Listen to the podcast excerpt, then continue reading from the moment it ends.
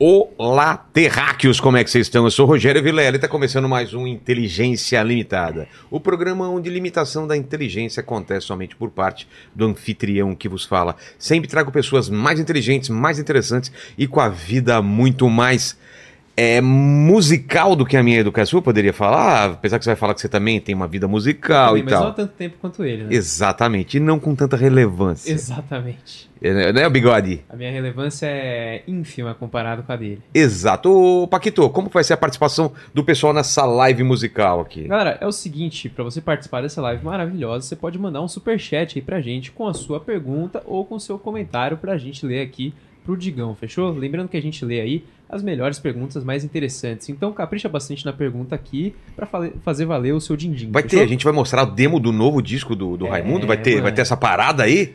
Vamos fazer aqui no Gugu? É. Gente, oxi, vamos mostrar. Ok, ok. Não, aí ok, ok é outra, né? O Ah, Gugu que fazia isso. Gente, oxi, Senti. oxi, oxi, tem, temo. Eu não sei imitar o Gugu. Boa noite. Ô, Paquito, vamos falar do nosso patrocinador? Bora. Exatamente.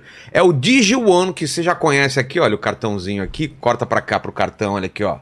Entendeu? O pessoal já tá acostumado a ver porque a gente tem falado dele bastante. É o novo cartão do Digio para quem busca novas experiências e quer alcançar um nível acima do que tá na sua vida financeira, não é, Paquito? Um nível além. Além, a- é, no infinito e além, exatamente. Ele já está disponível no aplicativo, no aplicativo do Digio, tá aparecendo o- os caras do Cacete Planeta lá. aplicativo do seu Creyson. Quem já é cliente, basta entrar no aplicativo e pedir o upgrade que já e já, se ele já tiver disponível, claro. O cara tem entra lá e vê se já está disponível o upgrade Exatamente. né? Agora, quem não é cliente pode baixar o aplicativo e solicitar vantagens. O cartão acumula prontos- pontos gratuitamente na função crédito. A cada um dólar gasto, você ganha um ponto e meio para trocar por viagens, produtos e até mesmo dinheiro lá na Livelo. Sim, é bom, hein? Rendimento de Pontinhos. 100% do CDI na conta digital. O dinheiro rende diariamente, não tem que fazer nada, é só colocar o dinheiro lá que ele já está rendendo. Isso Já é coisa tá boa pra caramba. Trabalhando pra você. Exatamente. Cartão de crédito e de débito, você escolhe o que melhor funcionar pra você. Como que é você em inglês? To you. É, em francês? É para você. Isso. Em, em italiano? É para você. Com Só fiz a mãozinha assim. Para você. E em japonês? É croissant, tá. Boa. Seguro de emergência médica para viagens internacionais, cobertura contra roubo e perda de bagagem para viajar tranquilo e sem ter que contratar essas coisas por fora. Pontos bônus, veja as regrinhas aí no aplicativo para conseguir os pontos bônus. Então procura aí arroba meu Digio nas redes sociais e nas lojas de aplicativo para acompanhar as novidations. Peça seu Digio One agora. Busca aí, meu Digio na loja de aplicativos. É, nó- é nóis? Exatamente. Ou então. QR Code na tela. O QR Code ou clica no link na descrição aí, que vai ser mais Exato. rápido, mais fácil. Link na descrição, QR Code na tela, é nós. Vai na nossa que você não se dá mal. A gente só dá aqui é, dica boa. Olha o cartão de novo aqui. Pá, olha aqui, ó. Vou, vou trocar de cama. Vamos ver se é rápido, ó. Pá. Aqui, ó. Não, errou. Vamos ver se, o- se É. o IA tá É, funcionando. olha lá. Ah! Enganei agora você cara. Foi, foi no drible. No drible. O, com quem é o Ronaldinho? Olha pra um lado pro e. lado e bateu pro outro. Exatamente. Digão, obrigado demais por Ô, ter vindo, Vilela, cara. pô. Tô feliz. Uma das bandas prazer, viu? mais importantes de todos os tempos do rock nacional e de, dos anos 90, com certeza, cara. Obrigado por ter vindo aí. Pô, pô, prazer todo meu e assisto bastante. Você assiste bastante? É porque eu, eu faço esteira todo dia lá em casa Pô, é um bom companheiro, e né? eu tenho uma TV zona e eu tô sempre assistindo, né? Os seus podcasts. Passa mais rápido o exercício, né? Porque é Pô. chato pra caramba É, esteira. velho, fica lá andando, andando, andando e, pô, eu fico assistindo. Quando eu vejo já acabou. Boa. É ótimo, cara. Maravilhoso. E, pô, parabéns, cara. Um programa maravilhoso. Aqui é muito legal. que é- E Tá no meio de uma obra, mas você vai, a, a gente vai ter um. Eu quero que você venha aqui num, num, num programa que a gente vai ter no Sonhadeiros que tem plateia pra fazer um som ao Faz vivo um aí. som, É. só chamar. um acústico, né? Estarei dentro. Paquito? Eu só preciso de um violão e um microfone que eu resolvo. Resolve? Resolvo. Então fechou. Só que tem, ah, eu falei do lado positivo, tem um lado negativo que é, veio aqui, tem que dar presente. Você trouxe meu presente inútil? Trouxe, velho. Eu trouxe um Ah. presente muito especial pra você. Vamos ver o que, que é. Cara, é o seguinte. Eu trouxe uma réplica perfeita da única coisa material que eu tenho assim apreço. Eu tenho duas dessas de verdade. De verdade. Que essa se chama Yamaha VMAX 1200. Olha. Essa moto eu tenho uma, eu tenho um monte de história, né? Você quer que eu conte? Claro. Beleza. Ela, você falou que tem duas? Eu tenho duas Mas de por verdade. Por Porque que eu duas? amo essa moto. Então, mas são diferentes entre si? Não, ela só muda a cor. E- Ah, é. Cara, Tá, então vamos lá. não dá pra explicar. É, A paixão por moto é antiga. é desde garoto, é, meu pai comprou em 1978 uma, uma CG 125. É minha, né? Posso Aquela- tirar aqui. É, não, é. Ô, obrigado. É sua. Vai pro Essa cenário. aí, é, vai pro cenário. E aí, cara, eu aprendi a andar desde moleque, então eu tenho uma paixão muito grande, bicicleta, é, né, eu empino, eu empino essa, Sério? essa moto, eu boto de uma ó. roda, eu sou meio Ó, maluco. Paquito, olha que legal. Cara, meu filho E essa moto, cara, é pra mim a moto mais, ela assim, é, é, foi considerada a, uma das 10 mais icônicas do, do mundo. Essa moto, ela foi lançada em 1984. Ela nunca mudou. Ela O foi de design. 84 a 2006, a mesma moto, só mudava a cor e mudou o freio, assim, só uma Sei. modernização. Mas assim, o design é o mesmo. Ela é assim, ela foi inspirada no Caça F18, essas duas entradas. Inclusive, hoje, toda moto que você vê, mesmo essas motos de menor cilindrada, de coisa, você vê que tem essa. Eles fizeram essa entrada toda inspirada É. na VMAX. E. E foi o seguinte. E aí tá, eu aprendi desde moleque e sempre fui um fudido, né? Nunca tive grana. Queria, mas Antes- não tinha grana. é, queria, sempre que ele quis ter uma moto legal e tal. Cara, quando em 1990 um otorrino é, falou que eu tava com problema de ouvido. E aí eu tive que parar de tocar bateria, porque o Raimundos, quando o Raimundos começou em 87, eu era baterista.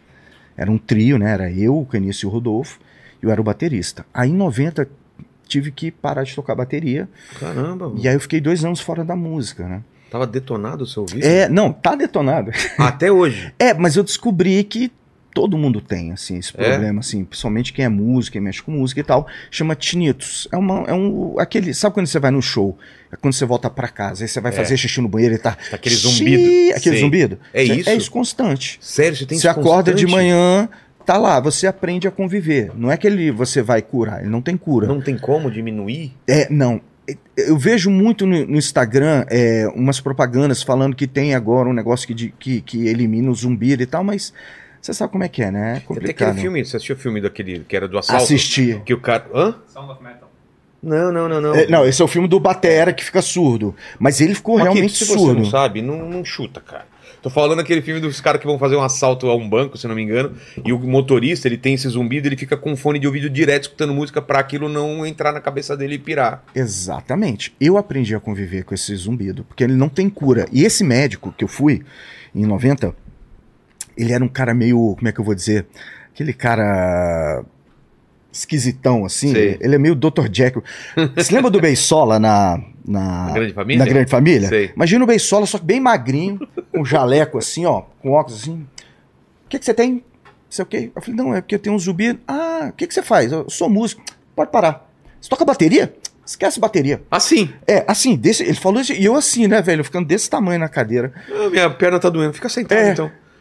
Aí, tipo assim, ele mandando todo o meu sonho embora, eu, É. eu era batera e tal. Aí ele falou, você anda de carro? Sim. Então, fecha o vidro. Eu falei, por quê? Cara, você, você tem que é, economizar seu ouvido, senão você vai ficar surdo, né? Cada um tem uma reação, né? Sei. Então eu fiquei dois anos, cara, morrendo de medo, assim. Eu parei mesmo com a música, fiquei longe e tal. Foi aí, só que, engraçado como as coisas acontecem na vida, né? É, no final da- das contas, esse cara me ajudou. Você tava com quantos anos nessa época? tava com 20, Pô, 20 anos. cara, com o mundo inteiro de sonho na frente, né? Não é um Exatamente, é. músico de Era um- 50 é. que já tocou pra caramba. E né? era uma coisa muito forte dentro Pô. de mim, ser músico e tal. E aí, cara, aí o cara, puta, eu tive que voltar a estudar, né, velho? Eu tive que tentar fazer vestibular, terminar e tal. Caramba. Aí, só que isso foi bom porque aí eu tive que vender minha bateria. É porque são duas histórias que estão Tá. convergendo aqui, né? Eu vou tentar não embaralhar muito, porque tem a ver com a moto também. E aí eu fiquei dois anos parado, né? Mas nesse meio tempo eu aprendi a tocar violão, porque o violão, eu falei, ah, o violão não é bateria, né? Agride menos. Na grid menos e tal, e foi quando eu parti pro violão. Beleza. Você escutava som muito alto também? Também, eu escutava, fazia tudo. Aí quando. Cara, aí quando acordei de manhã e tava lá o zumbido, aí começou a me incomodar. Eu já tive uma época que eu me incomodava com isso. Mas depois eu aprendi, você aprende a conviver. É. É, você aprende. Agora mesmo você tem um zumbidinho lá. Tá aqui, mas aí esse, o Tem um ar-condicionado zumbido, eu tá. ia falar, não é do seu ouvido. É, é, não, daqui é o ar-condicionado ele É. dá aquela mascarada. Pô, É. quando eu vou na cachoeira, nossa, eu fico todo relaxado. Nossa, né? Porque tem o barulho da cachoeira, então, quando eu vou dormir, assim, eu não posso chegar, deitar, apagar a luz, silêncio total. Senão, velho, eu vou ficar só escutando. Você deixa Eu. o somzinho ligado, a é, a televisão. TVzinha, boto no sleep e tal, Claro. e durmo em cinco minutos. Ah, entendi. né? Então, isso eu aprendi a conviver Aprende- com é, isso. tem que conviver. E, e, não, e não afetou a minha audição. Isso que foi bom. Por isso que demorou, eu demorei a voltar à música, porque até, eu- até eu perder o medo, porque eu, eu- eu achava que eu ia ficar realmente surdo. Que nem é no filme, né? Que o cara É isso? surdo, é. Pô, eu vou assistir Sound of Metal, É, falaram Sound bem pra Metal, caramba. é muito legal. Ele é progressivo É, o dele, o dele ele vai ficando surdo mesmo. Eu não, a minha audição, aliás, eu escuto até mais do que eu deveria, né? É. Então, foi isso. Aí, beleza.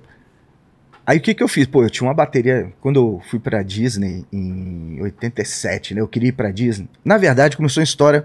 Um amigo meu me convidou pra ir pra Las Lenhas esquiar. E eu, assim, eu era o vagabundo, né, cara? Pô, e sempre a mal na escola e tal. Mas um belo dia eu perguntei pro meu pai: pai, você me dá uma viagem pra Las Lenhas? Meu pai tava de bom humor, falou: dou. aí ele, Pô, aí eu, tá bom então. tá bom. Você chutou Aí linha. três dias depois eu pensei, cara, Laslen, eu vou, eu vou ir pra Disney pra comprar meus pratos da bateria. É. Porra, eu vou. vai ser Aproveito muito... lá e... Não era pra ir pra Disney, eu queria comprar os pratos da bateria, porque eu já era batera e tal. Sei. E aí, aí, eu- aí cheguei, pai, olha só, sabe aquela viagem pra Las Lenhas? A gente podia trocar pra Disneyland? Eu falei, tudo bem. Beleza. Aí, beleza. Aí a gente tava na mesa do almoço. Nossa, cara, eu tô misturando as histórias, mas eu vou chegar Relaxa, lá. a gente volta. É, aí tava na mesa do almoço e tal, e eu amarradão, puta, cara, sabe, cara, eu vou pra Disney, velho, eu vou comprar os pratos da bateria e tal. Minha irmã, velho, chega na mesa do almoço. Ah, Rodrigo, você vai pra Disney? E como é que estão suas notas na escola e não sei o quê? Querendo melar a minha viagem. Nossa, cara, eu fiquei puto, velho. Eu fiquei, cara, e agora? Aí eu sabia onde é que ela escondia o bagulhinho dela, sacou? Aí eu falei, ah, é? E você que fuma maconha? Você meteu essa. Vem cá, pai, vem cá. Aí Vem fui cá. lá, aí tinha um banheiro dela, e aí embaixo da, do- da pia tinha um esconderijozinho. Aí eu fui lá Ah, dentro, peguei. tá olha aqui. Meu irmão, fui pros Estados Unidos. Final, final da história foi pros Estados Cara, eu Unidos. te, velho, É. eu te, porra, pra Chumbo que trocado, né? É, chumbo trocado, né? Aí beleza, fui pros Estados Unidos, comprei meus pratos da bat... Cara, eu, eu, eu tava Puta, na deve- Disney. A Disney pra você era as lojas de, de É, mu- eu, musicais, eu fui pra né? Disney, o pessoal comprando é, videocassete, boneco do dia, eu não comprava nada. Aí eu falei, Digo, você não vai comprar nada? Eu falei, não, não, não. Cara, eu fiquei. Tem umas lojas ferradas lá, né? fiquei, meu irmão, a, a, a viagem inteira economizando dinheiro. Aí meu pai tinha me dado mil dólares na época. Então eu só comia. Meu irmão. E aí eu tive que. é, meu irmão pediu, né? Um, um shape do Tony Hawk que eu comprei. Pô, tá. Aí comprei. Justo. É, comprei só isso. O que meu irmão pediu, que é um, um shape do Tony Hawk e tal. E o resto eu guardei pra comprar pra ir na minha Disneylândia. É. Aí quando, pô, quando chegou em Miami, aí tinha, a gente tinha um dia de compras. Aí eu chamei o, o, o cara lá que, que andava com a gente. Falei, ó, me leva nessa loja. Eu já tinha até o endereço. Me leva nessa loja aqui, Ace Music, eu nunca esqueço. Meu irmão, pegamos um táxi, cruzamos Miami inteira. Ó, vai custar tanto. Eu falei, não interessa. Vamos cara. Aí chegou na porta, era um prédio gigante com uma portinha desse tamanho, Ace Music. Eu falei, Ih. Né? Achei que ia chegar lá e ia ser tipo, É. né? Espalhafatoso. Shopping Center. É, né? Cara, quando eu entrei, velho. Era enorme o negócio. Enorme. Tinha uma parede só de guitarra, a outra parede só de É a baixo. sensação pra e que fundo. quando eu vou na BH, lá do, sabe? Já foi lá ou não? Não, BH é esse negócio aí, só que é de eletrônica. Eu também fico louco lá. Cara, e no final, só coisa de bateria. Aí fui, né? Aí, ah, ele falou: ó, a gente Mas por tem. quê? Porque aqui nessa época no Brasil não, Não tinha essas paradas. Anos 80, 87. Cara, Não chegava de jeito nenhum. Tinha, mas era extremamente caro, muito pouco. Você tinha muita coisa nacional ainda. Tinha bate- a minha bateria era uma Goop Entendi. de acrílico e tal, não sei o quê, mas quem, era nacional. quem ia pra fora aproveitava e trazia. Exatamente. Aí eu falei, meu irmão, agora não quero nem saber, velho. Comprei logo três pratos rude da Peixe, que era o que o Stuart Copeland usava. Sei. Porque eu gostava de usar o lance do bowl do prato, né? Sim, Que, inclusive o Charles, o Charles Gavan, ele fez muito isso no, no, no Cabeça de Dinossauro e no Jesus Não Tem Dentes. Que ele usava o bowl do prato, que a gente usa bastante. O Suicidal também usa. Aí eu queria o prato, né? Comprei três, comprei três estantes, comprei pele de bateria, baqueta, não sei o que. Cara, eu fiz a festa. Eu falei, ó, não sei como é que eu vou entrar assim no Brasil, não interessa, velho. Sei que eu comprei e fui. Aí beleza, comprei, aí voltei pro Brasil, né? Cheguei, pô, cheguei lá na, na, na alfândega, né? que é Me cagando, né? Morrendo de medo. Puta, aí eu cheguei no cara assim, falei, olha, eu comprei uns pratos de bateria. Ele falou, é eletrônico? Eu falei, não. Ah, passa aqui comigo. Meu irmão, o cara passou. O lance deles era mais se fosse eletrônico. É, teclado, é, é, exatamente. Não era eletrônico. Cara, passou. Cara, quando eu cheguei em casa, que eu montei a minha Nossa. bateria, peguei aquelas lata velha que eu tinha, joguei os pratos gringo, cara, beleza. Eu tô falando isso só pra falar do amor que eu tinha. Aí foi quando o médico falou: você não pode mais tocar bateria. Aí eu falei, velho, fudeu. E nessa época foi quando eu emagreci a primeira vez. Porque até então, eu, quando eu fui pra Disney, eu pesava cento e... Você sempre foi gordinho, desde criança? Sempre fui gordão. Gordão. Gordão. É, O que eu tô agora, Você tá com quanto agora? eu tô com 130, mas eu tenho músculo Tá, agora. e né? Naquela época? Naquela época era só obeso. Tá. Então eu era gordo mesmo, obeso. E. Só que nessa época eu emagreci. Eu perdi 52 quilos. Com 20 anos eu tava. eh, Com 18 para 19 eu tava com 136. Com 20 anos eu tava com 78, cara. Eu sequei, eu tava seco, cabeludo, bonito, sabe? Uma coisa que eu nunca tinha experimentado na minha vida. E aí, só que aí o cara tirou a bateria, tirou a banda, não tinha mais banda. Aí o caralho. Aí pintou uma viagem pro Rio de Janeiro, eu e o Rodolfo. Pá, vamos pro Rio de Janeiro. Eu falei, mas não tem dinheiro. Aí eu olhei pra. Eu vendi os pratos da bateria. Sério? Vendi os pratos da bateria. Ah, falei, ah, não vou mais tocar, vendi. Aí fiquei com a grana, fui pro Rio de Janeiro com o Rodolfo.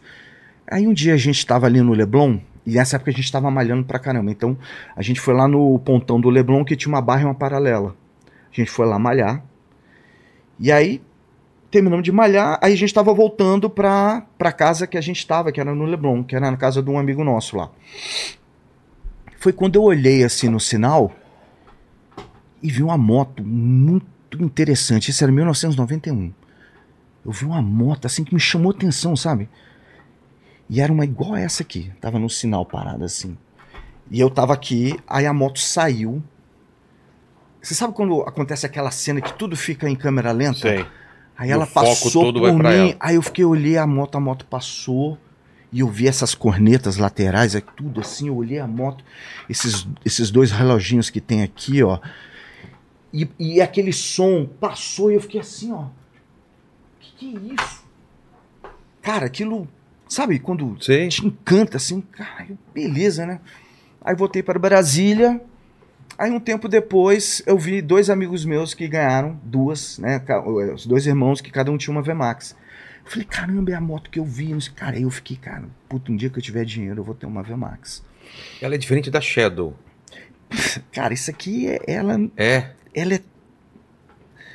Dá pra explicar. Ela foi de, é, de, de 84 até oit- 95 a moto mais rápida do mundo. Caramba. Ela faz de. Ela, ela original, de 0 a 100 km, ela faz em 2,8 segundos. Você, ela, ela- você vê, ó, ela não é uma tipo uma Harley Davidson, ela é uma moto de arrancada. Você vê, ela só tem motor e roda. Cardan, então ela é uma moto de arrancada. Isso aqui não é tanque de gasolina. O tanque Não? de gasolina fica aqui embaixo. Ela é uma moto de arrancada. Ela chama Dragster.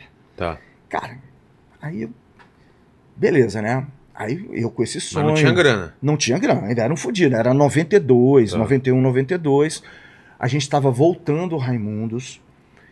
E nessa época, o meu irmão mais velho, o João, ele. ele também, né? Ele, todo mundo lá em casa teve uma certa dificuldade de, de, de se achar na vida, né? É, financeiramente e tal. Mas nessa época, o meu irmão ele começou a exercer a, a, a carreira dele de, de, de arquiteto e ele começou a ganhar dinheiro.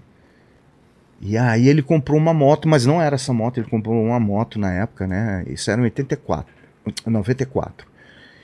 Só que eu tinha uma foto que eu cortei da, da, da, da moto, revista de moto que tinha lá. Eu cortei uma foto da VMAX, que era uma vermelha, né? A 95, a que eu tenho. Essa aqui é uma 96. Tá. O ano muda, mudava a cor. Só isso. Não dava nada. Só a cor. Igualzinho, só a a mesma moto, ela é. Cara, Você o- pela cor você sabe a, o cara, o ano. o cara com. É, exatamente. Eu posso até te falar as cores aqui daqui a pouco. Você tem uma vermelha e uma. Eu tenho uma vermelha e eu tenho uma 93 que eu achei que é, é assim, ela é mais antiga que a minha, só que é mais nova. Ué? Porque o, eu fui fazer um show em Amparo e aí eu, me levaram na barbearia, né? Sempre me levam na barbearia, né? Porque querem tosar minha barba, é. né? Aí cheguei lá e tal, conversando com a galera e tinha uma Ducati, que é a Diável, que também é uma moto linda, Também é é uma muscle. motaço. Motaço, diável. E aí o pessoal lá conversando e falando, não sei o que. Eu falei, pô, o cara acha diável legal, uma moto bonita e tal, mas, cara, eu só gosto de VMAX. Aí tinha uma orelha na conversa. Ah, você gosta de VMAX? Eu falei, cara, eu amo VMAX, eu sou louco pela VMAX. Aí, Meu sogro tem uma parada há 10 anos, novinha, não anda, tá lá parada. Caramba! Aí eu, meu irmão, você vai me levar lá agora? Parada, velho. Agora! Ag- Não, fui na hora. O cara me levou, chegou lá, era o seu Luiz. Gente boa pra caramba. E aí fomos lá, tava a moto num. Tinha um, um manto, né? Cara, quando ele levantou, velho, uma 93, ela é, ela é. Você olhando, você fala que ela é azul, mas ela é roxa no documento. Tá. É Não um dá pra te azul explicar. É, um- é, um- é, se você olhar bem, é roxo, mas. Dá uma olhada, vê se você acha essa foto aí. Que no ano 93? 93, VMAX 93. Cara, quando ele levantou. Porque é o seguinte, a VMAX, toda VMAX usada, isso aqui é amassado, porque a galera bate aqui, tá sempre amassado. Tá. Irmão, não tinha um arranhão. É uma coisa rara de você É? ver. É, tipo mosca branca. Nossa, eu fiquei louco. Pneu murcho. A moto parada há 10 anos, né? Ele já tava com 70 anos, ele teve um problema Poeirada. no joelho. Tava ali, poeiradinha. assim, Cara, mas zero. Tudo e eu assim. Eu tenho, eu tenho as fotos dela aqui. Eu tenho aqui. Olha que bonita. Essa É, cor? é exatamente aí. Isso aí Cara, você olha, é azul, linda. né? Mas na verdade é roxa.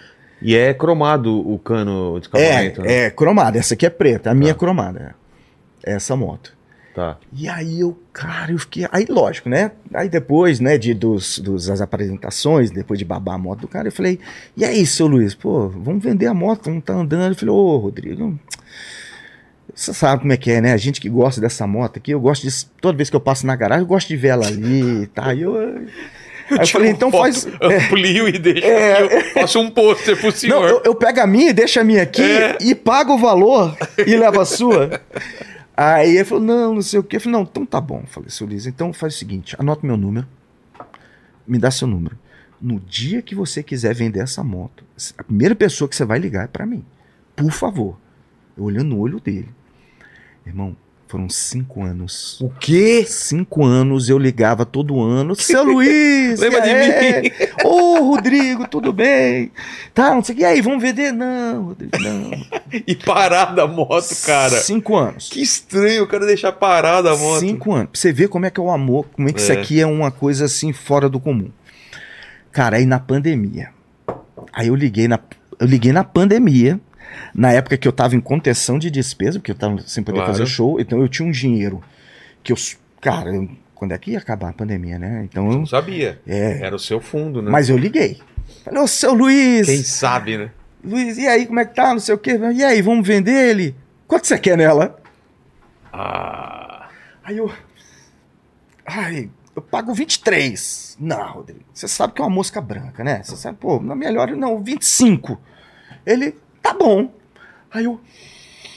Tá bom, senhor Luiz, eu te ligo depois, não sei o quê. Cara, eu desliguei o telefone. Felizão. Feliz e puto da vida, porque não, Não- tinha não dinheiro. podia gastar esse Não podia dinheiro. gastar, velho. Aquele que você fala sim, mas não Lady pensa. Murphy, sacou? É. Total. Putz. Aí eu, ai meu Deus do céu. Aí, cara, passou mais um ano.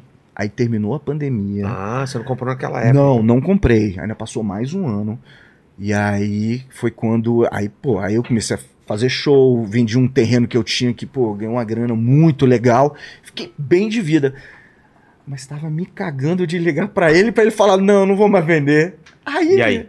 Só que aí o meu mecânico, ele falou: meu irmão, tu já tá sofrendo aí. É. Liga logo, liga logo. Aí eu liguei pro seu Luiz.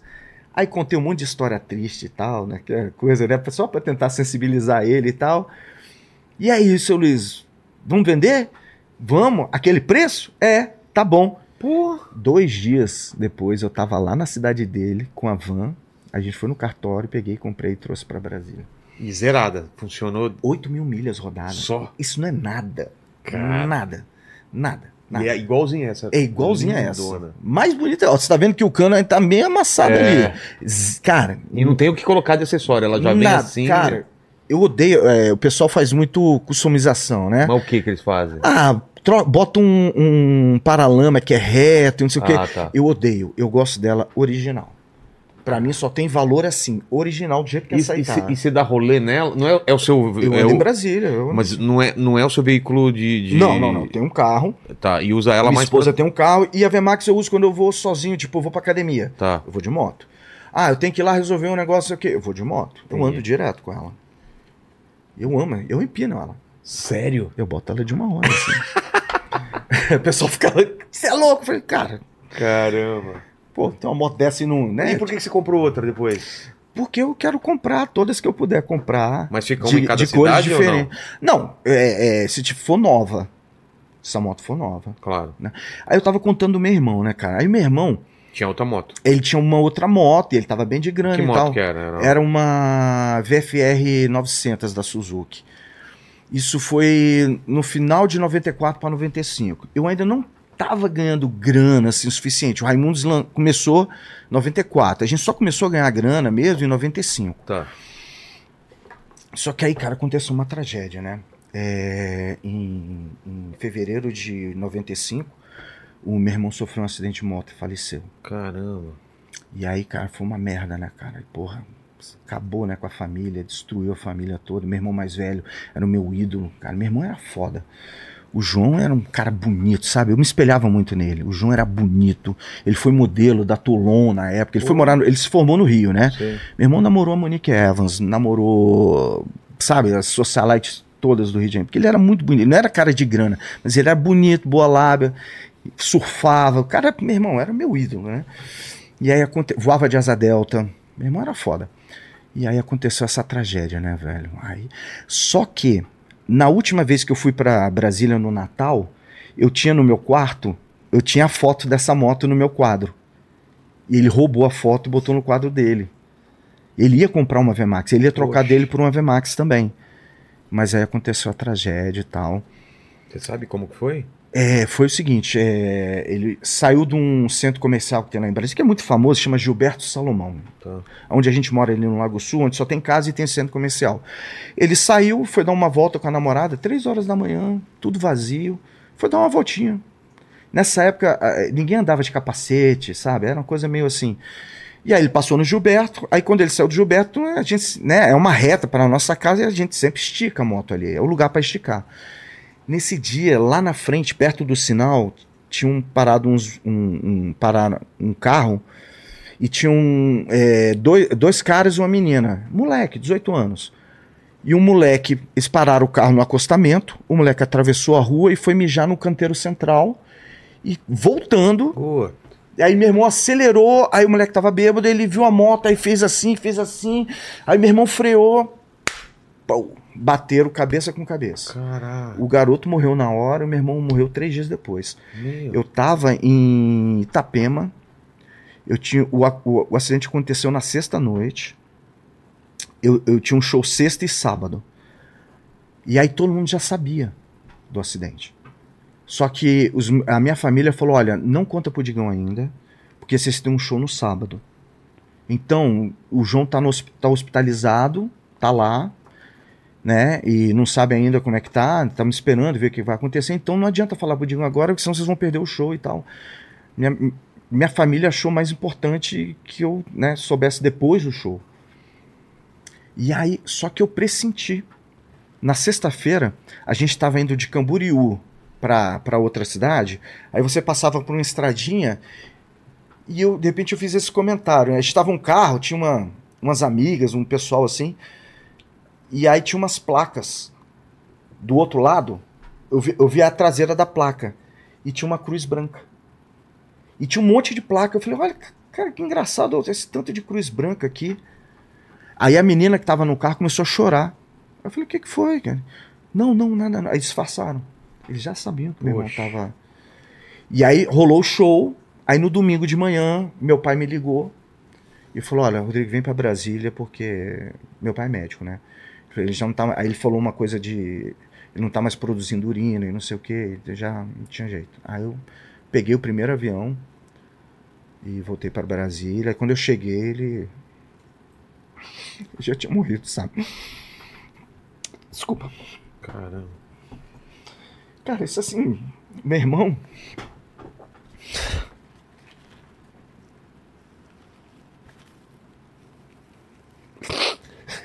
Foi a última vez que você conseguiu falar com ele? pelo telefone. A última vez que eu vi meu irmão foi no show de Curitiba. Foi no final de. que a gente tava na turnê com o Ramones.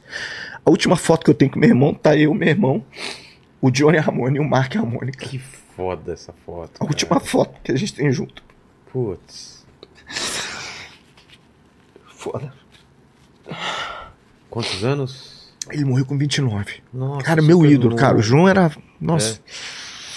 É difícil de entender essas paradas. É, né, cara. é, cara. novo, Não dá É, pra... ah, se isso, ah, se isso. É, ah, se ele tivesse com a VMAX, porque aquela moto era mais baixa. Sei. Se ele tivesse assim, sabe? Não, cara, tem, não, não tem. Não tem não tem explicação. jeito, não tem explicação. É a hora, é a hora. Teve, e teve um cara que veio aqui que perdeu o pai e a mãe também numa situação também assim, que ele falou, cara, você tem que ter uma caixa na tua cabeça de perguntas sem resposta. Você tem que colocar aquilo lá É, e esquecer, porque não tem resposta. Se você fica por quê, por quê, por quê, você não anda, É. a tua vida não anda. São coisas exatamente. que não tem explicação. Então, você tem que colocar nessa caixinha de perguntas sem resposta, não tem jeito. Isso, cara. Então, e aí foi, né, cara? Isso foi em fevereiro, cara. E, pô, eu já tava morando em São Paulo. E você ver como é que é o meu amor por isso aqui. Cara, meu irmão morreu, velho. Aí eu falei, cara, mas ele voava de asa delta. É. Ele, pô, surfava uns mares gigantes, sabe? Eu falei, cara, o meu destino não é o mesmo que o dele. Né? Cada um tem o seu destino. E eu vou, pô, eu vou deixar de, de comprar uma moto porque ele morreu no acidente de moto. Então eu vou ter que deixar de andar de carro também, porque É. muita gente morre em acidente de carro. Então, assim, isso foi um drama na minha cabeça, mas, cara, não teve jeito, cara. Aí um dia eu tava lá na casa do Caniço, cara, eu tava andando sempre a pé, andando de táxi, né? Já tava morando em São Paulo. Eu precisava de um, um meio de transporte, né? Aí eu falei, ah, tá, não vou comprar uma VMAX, mas eu vou comprar uma, uma DTzinha 200 pra eu pelo menos poder andar em São Paulo e tal. Aí eu saí da casa do Caniço, ele morava ali na Fradique.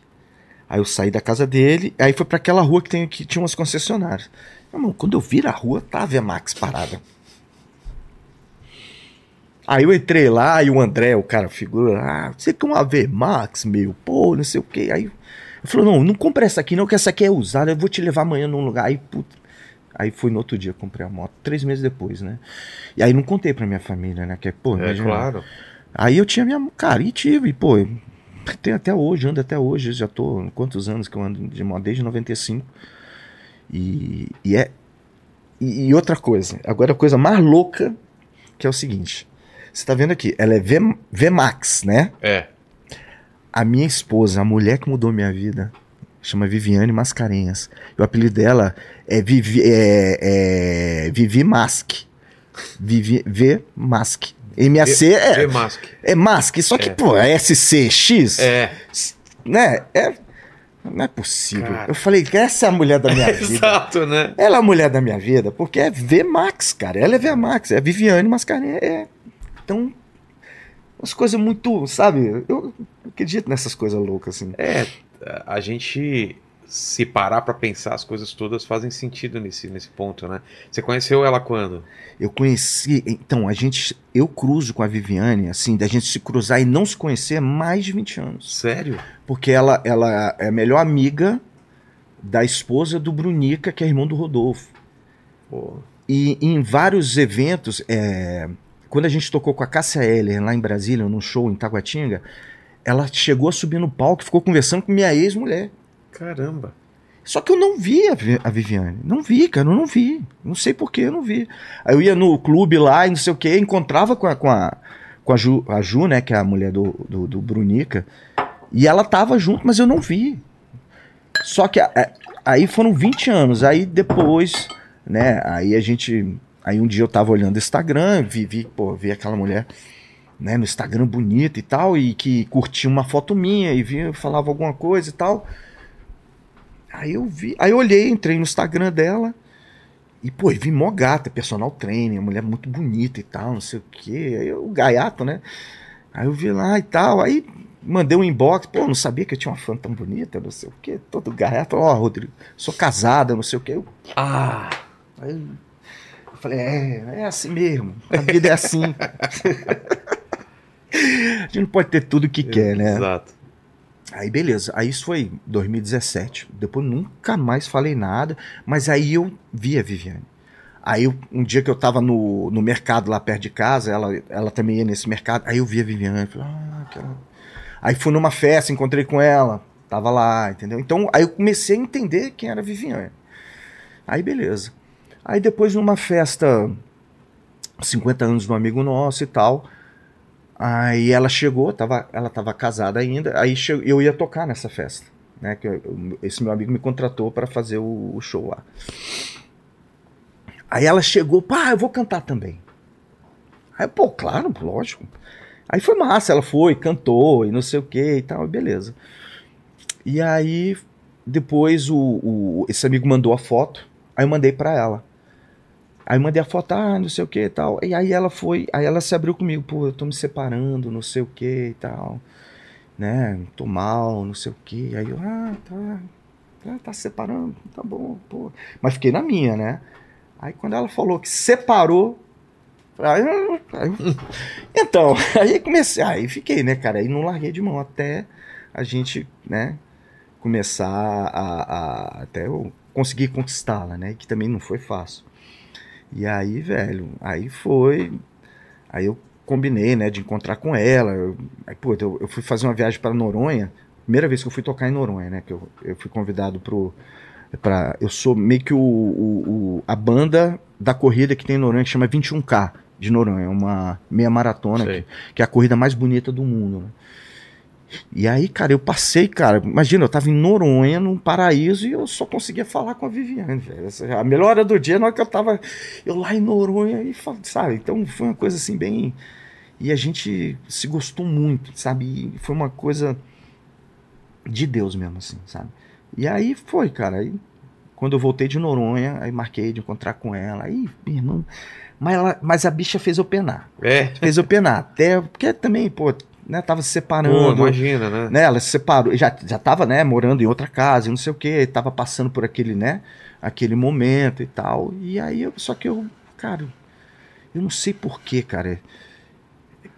A gente se cruzou tantas vezes e nunca se encontrou, sabe? Tantas vezes Deus, você, sabe, aquela linha tênue da, da, da, da tua vida, de, de, de, você, de acontecer uma coisa muito boa e e não acontecer. Eu falei, ah, velho, eu não, não, vou, não sei, alguma coisa falou no coração que aquela era a mulher da minha vida. E ele tava certo. É. E aí foi quando aí a gente começou a namorar, velho, e a gente até hoje não se desgruda. A gente, pô, tem, temos uma filha maravilhosa que é a Marianinha. E, cara, eu tô vivendo o melhor momento da minha vida. Eu posso te dizer, cara, o melhor é. momento da minha vida. Eu te digo até de tudo, assim. De tudo.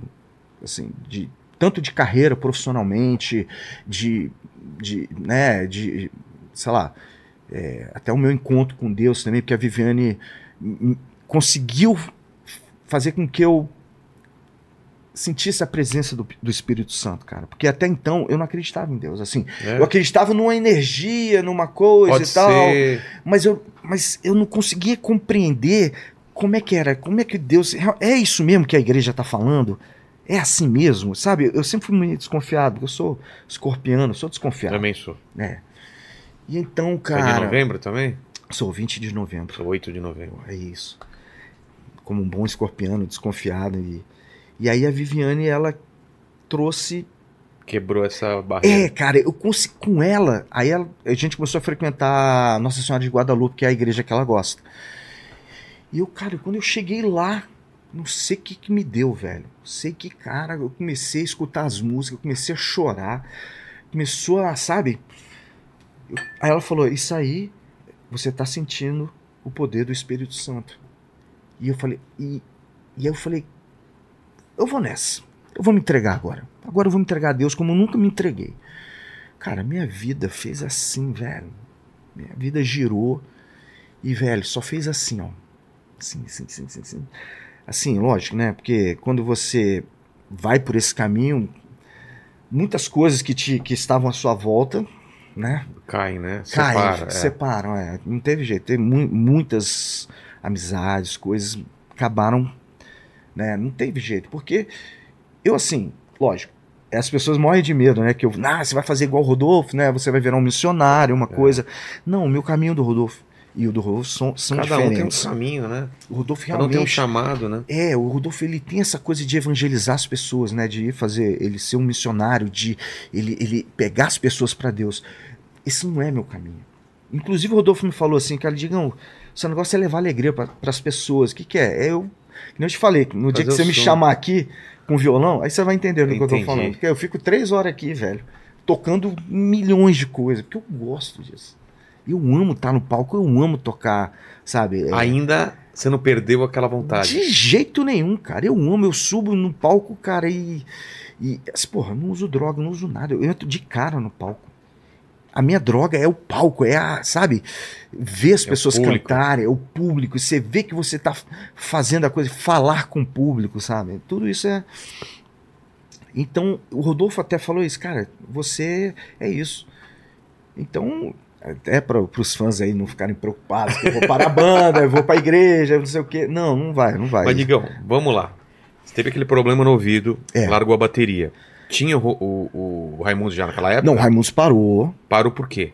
Por causa Porque, disso? é, porque eu, acabou porque eu parei de tocar bateria. Aí meio que todo mundo É, aí, é, aí o Rodolfo foi para um canto, o o que Cani- que- o que aí que o o- Caniço O casou. que, que era o Raimundos nessa época? Tinha lançado alguma coisa? Não, a gente era uma banda. É, só uma banda. Nunca tinha viajado pra nada, só em Brasília, tocando em barzinho e tal. Músicas próprias já? Já tinha quatro músicas Quais? próprias. Eram.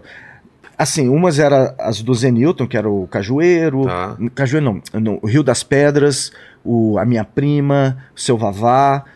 Aí tinha um, o Palhas do Coqueiro, que é uma, era uma música autoral, que era do Telo, que é um cara, que é um compositor recorrente, né, no Raimundos, e que tem várias músicas do Telo, né, inclusive é um... A gente até tentou colocar ele como vocalista, mas ele, é, ele era um cara muito acelerado, aí a gente não conseguia, é meio fora de controle, Entendi. assim, ele é um... Todo, todo gênio é assim, né? É.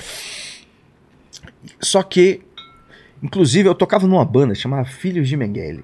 Filhos de Mengele. o Mengele. o- Mengele.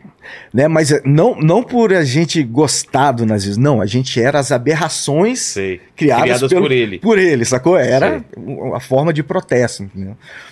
E o Telo tentou incorporar essa coisa engraçada do cajueiro, né, do Palhas do Coqueiro, do brega com Qual que é? O que que tava no cenário musical nessa época que tava tocando na sua Cara, sala? tava assim, o final dos anos 80. Aquele boom dos anos 80. É, era o final do boom dos anos 80. Legião não tava mais fazendo show. Capital já tinha, o Dinho já tinha saído fora do Capital. Sei, Só tinha o Engenheiros do Havaí. tá. Aquela época do dinheiro. E entrou a lambada e o sertanejo tomaram conta. Tô ligado. Foi isso.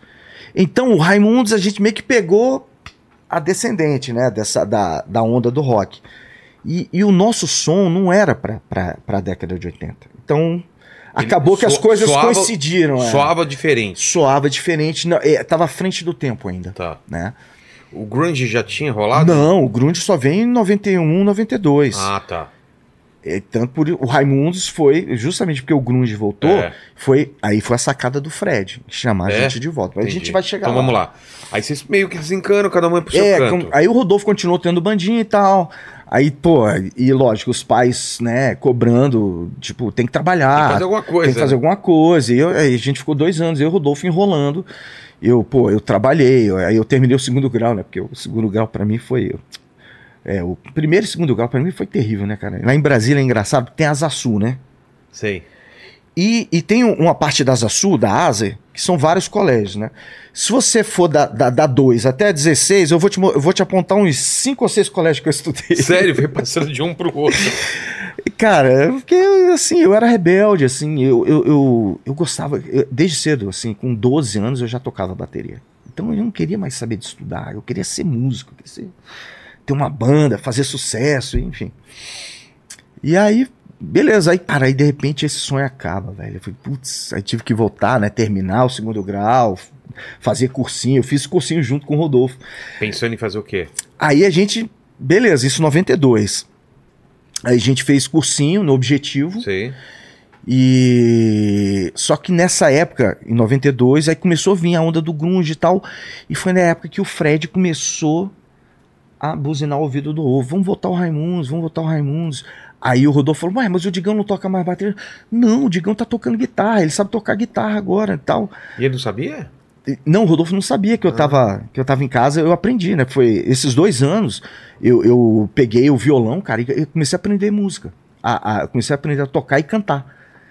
E aí o Fred falou: não, o Digão não vai, quem vai pra bateria sou eu e tal. Pô. E aí, cara, aí em 92 a gente viu que tava propício. Aí a gente voltou e. Lógico, teve umas. Eu ainda tava com muito medo de, de entrar numa sala onde tivesse uma bateria.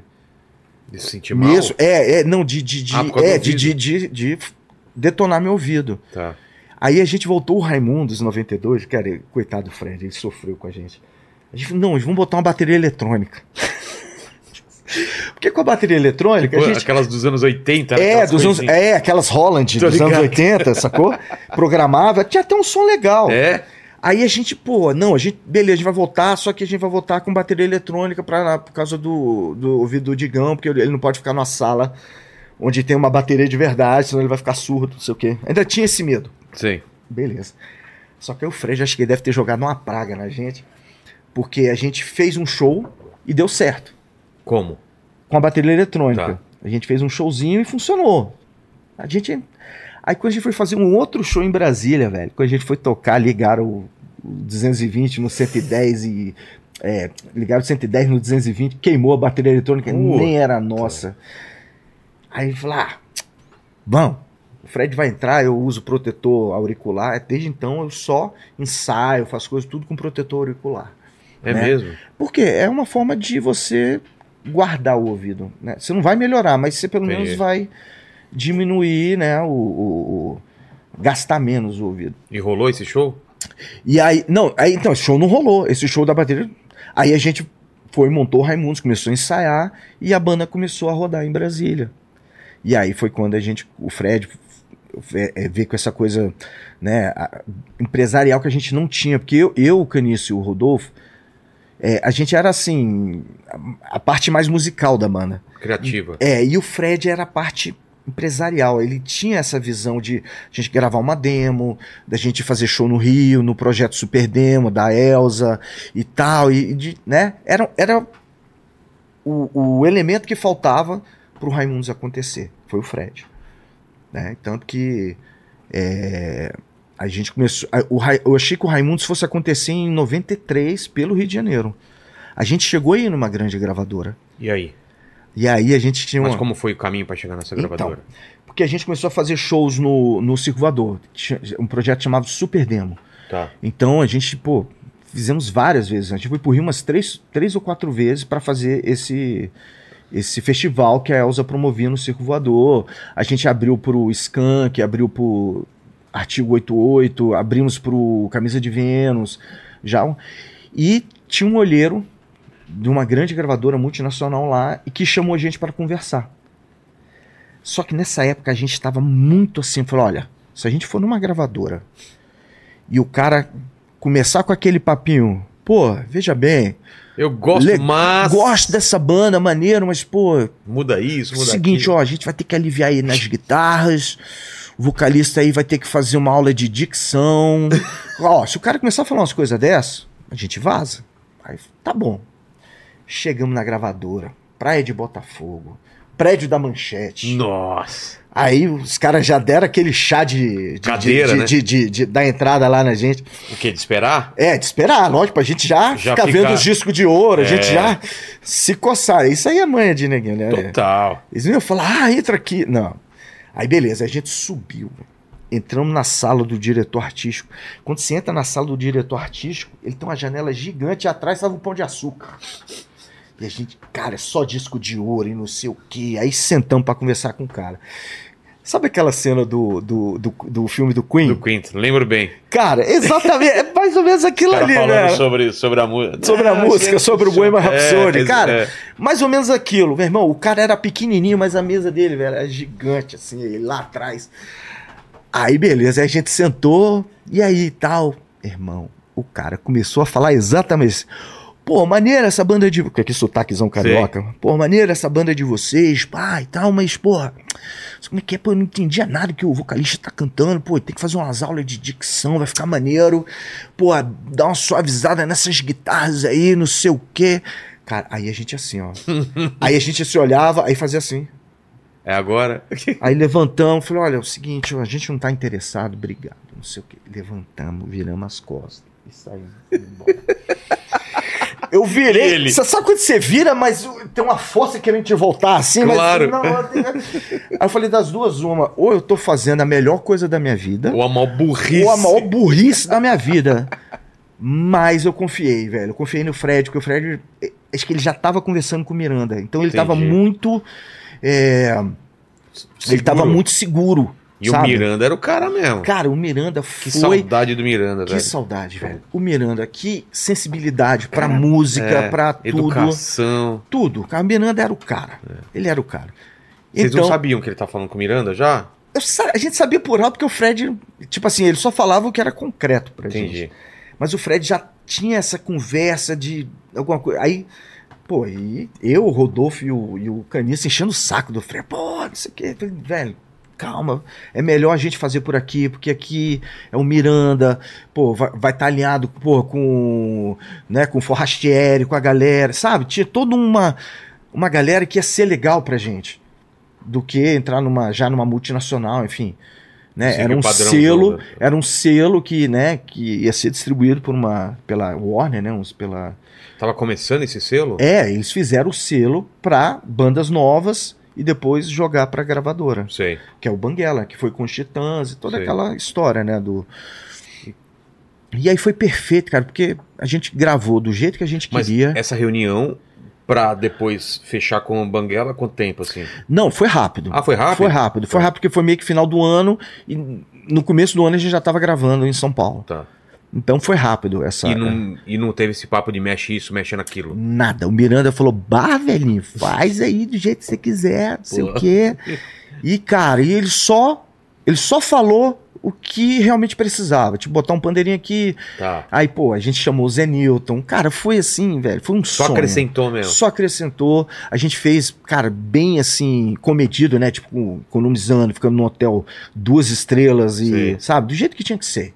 Sabe? Pé Botaram no chão. banca. Pé no chão, exatamente. Mas como foi pra você, cara? Começou a falar, putz, vai dar certo ou ainda... Cara, foi a hora que eu falei, putz, vou comprar minha VMAX. Finalmente. Vou comprar minha VMAX. Sério?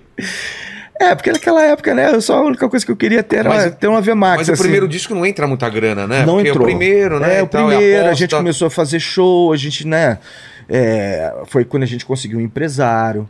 Inclusive, é, foi assim, a gente lançou, né, pelo Banguela.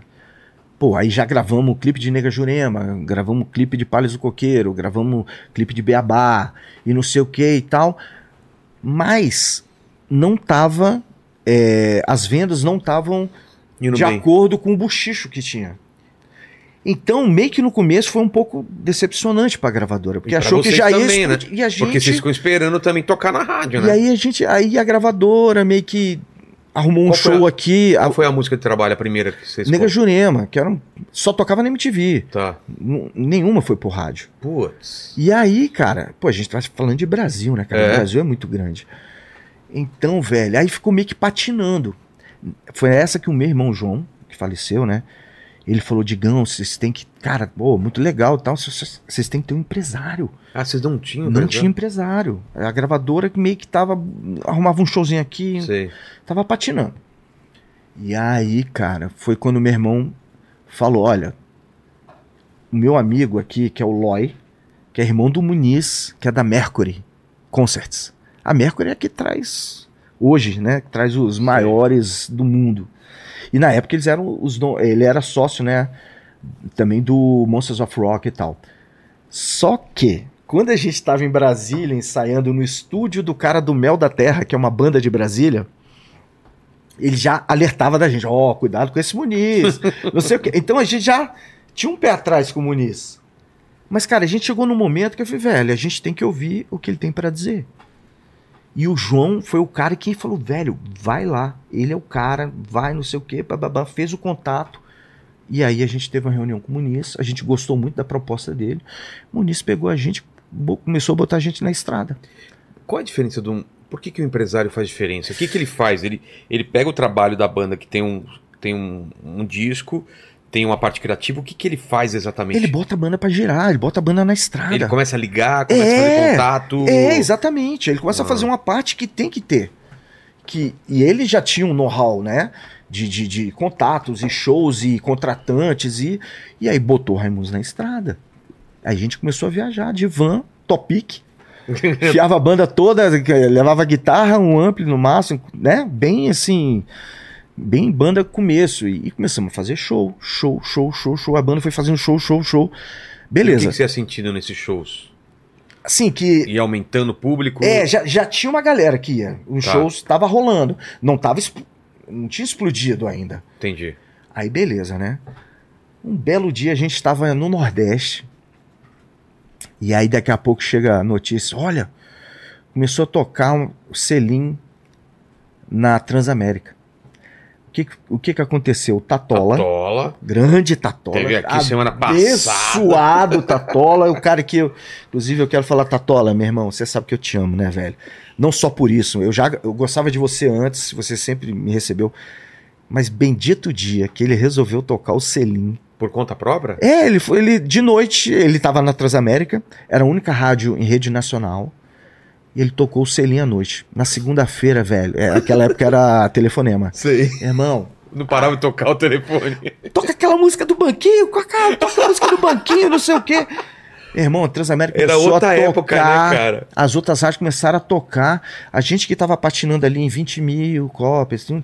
Aí veio 30, 50, 70, 100 mil cópias. Disso de ouro. Mano. Quem salvou o Raimundos foi o Selim. Porque a gente tava. ia ser uma banda medianinha ali, Sim. sabe? Uma coisa que. A gente foi uma decepção no começo ali pra, pra gravadora.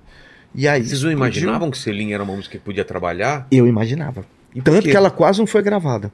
É, não era pra ser gravada? Não, porque a galera não queria gravar. Queria fazer um disco de hardcore, não, fazer um disco só de hardcore. Qual a história dela? Então, a Celinha a gente fez nos anos 80. Tá. Porque o Ramones tinha feito. A gente era muito fã de um disco do Ramones chamado Halfway to Sanity. Inclusive, eh, na batera é o Rich Ramone. E eles tinham uma música que chamava. Eu até zoou, né, a Kelly Key, né? Porque ela. Baba Baby já É. tinha nos anos 80, que é Bye Bye Baby. Ah! Baba Baby, Baby. Sei. Era uma música lenta. Aí, aí a gente, de zoeira, eu e o Rodolfo fizemos Selim. Sacou? Porque o, o Tite, que era um. Foi um, um cara que também ajudou a gente, a gente dando aqueles rolezinhos, né? É, 16 e 20. Rolezinho em Brasília, Sei, fumando sei. baseado e tal. E aí a gente passou, tinha uma menina andando de bicicleta de shortinho, aí o Tite começou. Olha, eu queria ser o banquinho da bicicleta. Ele só falou essa frase. E daí? Banquinho da bicicleta, gente, pra ficar no meio das. Aí a gente veio e escrotizou, É né? assim que começou? Foi assim, cara. Foi assim que começou o Selim. Então, Selim é música dos anos 80. Cara, Ainda é. aquele pique de música é era do trio ainda. Né? Cara, aí, E aí quando- achavam que ia destoar do é, gente, mas... é, exatamente. Só que eu falei, velho.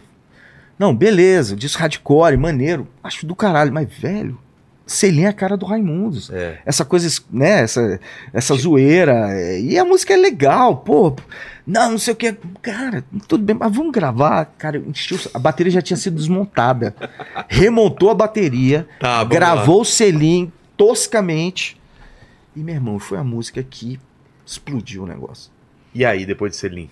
Não, aí depois do selim, aí, Sobe aí pra outro patamar. é, aí beleza, aí turnês intermináveis, Mas teve um movimento negativo na época? não, De, Cara, ah, todo. Não, teve assim, teve um pouco de censura, né? Palavrão, No caso do é. ânus e. Não, não era nem palavrão. Ânus e vagina não é palavrão, são nomes é, científicos, né? Mas o pessoal encheu o saco? Claro, e a gente teve uma história no sul, É.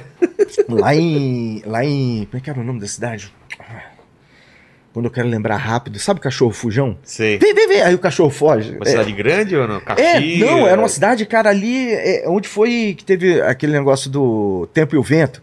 Sei, sei. Cara, é, Uruguaiana. Pode ser. É, eu não, eu não lembro direito a cidade. Que tinha o dono da rádio jogava carteado com o juiz. E aí rolou uma, uma briga com eles lá, é porque o juiz falou que não era pra ele tocar aquela música imoral. E aí eles eram amigos de carteado, aí o dono da rádio falou: ah, é, tá bom. Sete horas da manhã, selinho. Tocou. Só de sacanagem. Eu encontrei, eu, eu fui comer outro dia aqui na laça, ali na churrascaria ali, na Fogo de Chão, Sei. ali da, perto do aeroporto. Aí eu tô ali sozinho, que eu tava no hotel ali perto, falei, ah, vou, vou comer um churrasco, mereço, né? Aí fui lá, cara, vi uma moça, falei, olha, eu sou filha do dono da rádio lá da cidade, não sei o quê. O que aconteceu essa história? Isso foi Que legal. esse ano que ela, que ela me encontrou. Eu falei, porra, que legal, pô, seu pai é muito bacana, né? Ter peitado o juiz e tal. Cara, nesse dia, quando a gente desceu pra ir pro show, tinha um monte de cara assim, ó, no saguão do hotel, assim, olhando pra gente e tal. E a gente. Tava, você sentia aquela energia estranha Sei. no ar, né? Aí beleza, aí a gente entrou na van. Quando a gente tá indo, meu irmão, tem um garrafamento enorme, assim, que a gente viu uma puta de uma blitz, assim, ó. Sabe pra quê? O cara fez tudo pra que as pessoas não fossem no show. Dificultou o máximo. Aí a gente falou: vamos fazer o seguinte: vamos descer da van e vamos a pé. E vamos passar pela Blitz a pé. A gente passou. E a galera. Chegou lá, censura, só podia entrar maior de 18, não sei o que, tadadã. Aí foi, cara. Aí, mas fizemos um show. show. É, rolou. Assim, com meia casa. Cara, foi engraçado, velho. Foi uma história bem maluca, assim. E, sei lá. Eu, assim, eu nunca me senti injustiçado pelas censuras como Raimundos. Principalmente as músicas a gente que falava, pá, você, É. não sei o quê. Eu nunca me senti injustiçado, assim, tipo, com... Vocês Pô, entendiam que. Eu que entendia que Ia ter uma reação, né? é, tinha, tinha hora e lugar. É. E- É o que eu acho até hoje. Eu, sou, eu, sou- eu sou- eu tenho o mesmo pensamento. Eu gosto de putaria, eu gosto, mas tem hora e lugar. Não é meio-dia na TV aberta pra É. criança ver.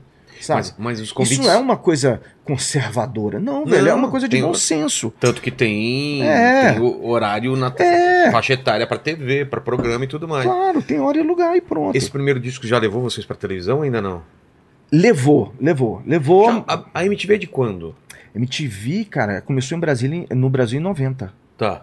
E aí, em Então 92, vocês já são- tava a MTV bombando. A É. MTV foi a nossa casa. Exa eu isso que eu ia falar. A MTV é importantíssima pra vocês, né? era tipo assim, era o nosso a nossa rádio, pô, a gente nessa época, você a, a televisão ficava ligada na MTV, quem tinha TV a Exato, cabo eu lembro disso. Era, era o dia direto. inteiro, é. dia inteiro ligada e a gente vendo os programas, a gente querendo ver o top 10, top 20, Todo mundo queria ser VJ. é, todo mundo queria ser VJ, então a MTV foi a nossa casa. Cara, a MTV fez um bem enorme assim pro, né, para para para os anos 90 ali, né? E foi primordial que e foi massa, cara. A gente foi uma época muito legal assim. E do primeiro pro segundo, como foi? Aí o que que aconteceu? Tinha uma pressão? Então, aí foi, lógico, né? Que ano que foi o primeiro? O primeiro é 94. 94. Aí em tá. 95 a gente tinha que gravar um novo disco. Por contrato ou porque vocês colocaram Por na cabeça? contrato, é. Só que o que, que aconteceu? Aí o Miranda falou pra gente: não, vamos gravar o segundo disco ao vivo no Bebop, no, no estúdio. Ao vivo no estúdio. Eu falei: por que não? Porque a gente tá com pouca verba. Como assim, ao vivo? É, Eles não queriam gravar esquema de estúdio mesmo? não, porque o que, que aconteceu? Todas as outras bandas que foram gravadas no Banguela, cara, se gastou muito dinheiro. Torrou Não. todo o dinheiro que o Raimundos conseguiu, Não virou. não virou. Putz. E aí eles queriam gravar a gente e a gente falou, velho, pô. Aí nosso empresário falou: não, não, não, Não. não, não. Vocês vão agora é pra. Vocês vão é pra multinacional. Aí a gente. Ele deu uma carta lá de não sei o quê. E aí a gente foi pra uma gravadora, fomos pra Warner e, e, e gravar com um produtor gringo. Que a gente queria muito gravar com. tirar o, né, um som de gringo, né? Que sempre Sim. foi a busca da gente. Porque no Brasil, apesar de ter é, terem uns estúdios maravilhosos com equipamentos igual dos gringos, mas falta uma coisa do gringo. O gringo quando põe a mão, velho, é, principalmente quando se fala em rock and roll. E uma coisa que eu achei muito, na época os- um, alguns dos Titãs ficaram chateados, né? O Nando Reis ficou chateado O e tal, o, o, o- Gavan ficou chateado porque a gente foi embora. Tipo, ah, nós abandonamos. Mas na verdade, pô, eles gastaram o nosso dinheiro que era pra gente, pô, É. no segundo disco a gente ia entrar com um budget maior, uma coisa melhor, né? Pra gente, pô, fazer um puta disco. E o Sérgio Brito, cara, não deu. Cara, há pouco tempo o Sérgio Brito deu uma entrevista e o Sérgio foi muito assim. O que, que ele falou? Ele falou uma coisa muito legal, assim. Ele falou, velho. Ele contou a história e ele falou, velho, se fosse eu, eu teria feito o mesmo. É, Ele teria feito o mesmo. claro. Eu tinha que, cara, eu tinha que cuidar do interesse da minha banda. né? Normal, os caras ficaram chateados, mas eles entenderam. É, que- entender que, pô, que aquele momento a gente realmente precisava de uma estrutura melhor, de uma coisa melhor. E aí foi assim, né? Lógico, pô, eu tenho um profundo respeito pelo Titãs. Eu amo Titãs. Achei lindo esse reencontro É. deles. De- Pô, eu acho que eles nunca foram tão grandes como eles foram nesse reencontro. Incrível, né? Incrível, velho. Eu acho isso maravilhoso. Isso é bom pro rock, isso é bom pro Brasil, é bom pra um monte de coisa, né? Então, pô, tá todo mundo bem, né? Todo mundo com as suas carreiras, enfim. Eu acho que no final das contas ficou bom pra todo É. mundo. Assim. Aí vocês foram pra uma outra gravadora. Aí fomos pra Warner. e aí... tinha uma pressão, tinha Não, cara. números. Como foi? Não, cara, Liberdade. nada, velho. Liberdade Sempre total? foi. Cara, a gente fazia do nosso jeito. É, Aí contratou o Mark Dinley, que é um produtor que, pô, o cara foi técnico do Highway to Hell, do Porra. CCDC. O cara fez Gene Love Jezebel. O cara tinha feito um. O cara tinha um currículo. Mas ele era assim, ele, ele, ele foi técnico desses discos, ele não foi o produtor. E a gente queria mais um, produ um técnico do que um produtor. A gente Qual queria um cara.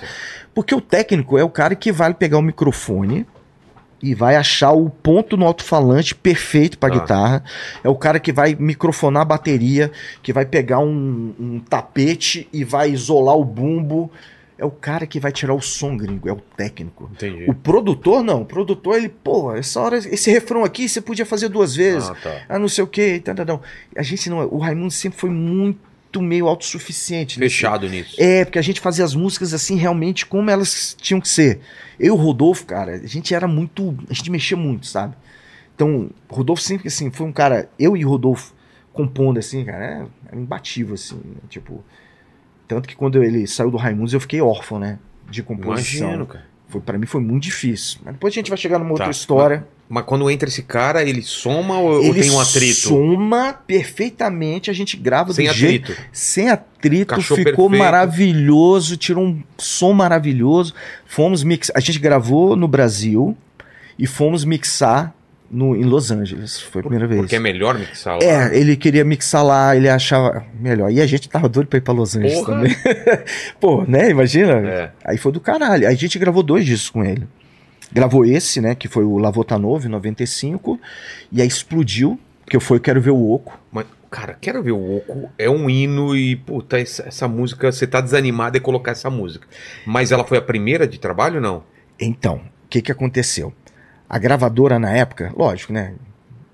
Até por causa da história do selim, né? Sempre o- a baladinha é a que vai fazer vender o disco. Ah, é? É. Tem, esse, tem, esse lance tem. mesmo? É a balada, tem é a que vai tocar no rádio tal. Pô, quero ver, imagina, quero ver o Oco tocando na Jovem Pan ou, ou tocando Exato, na é Transamérica. áspera, né? É, não, só ia tocar na 89. Exato.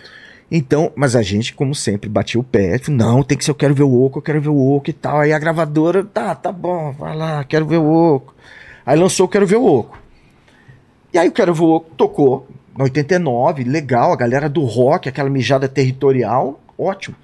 Mas como venda, ficou meio estranho, assim, é a gravadora já querendo empurrar a música, né? Já querendo empurrar a minha prima.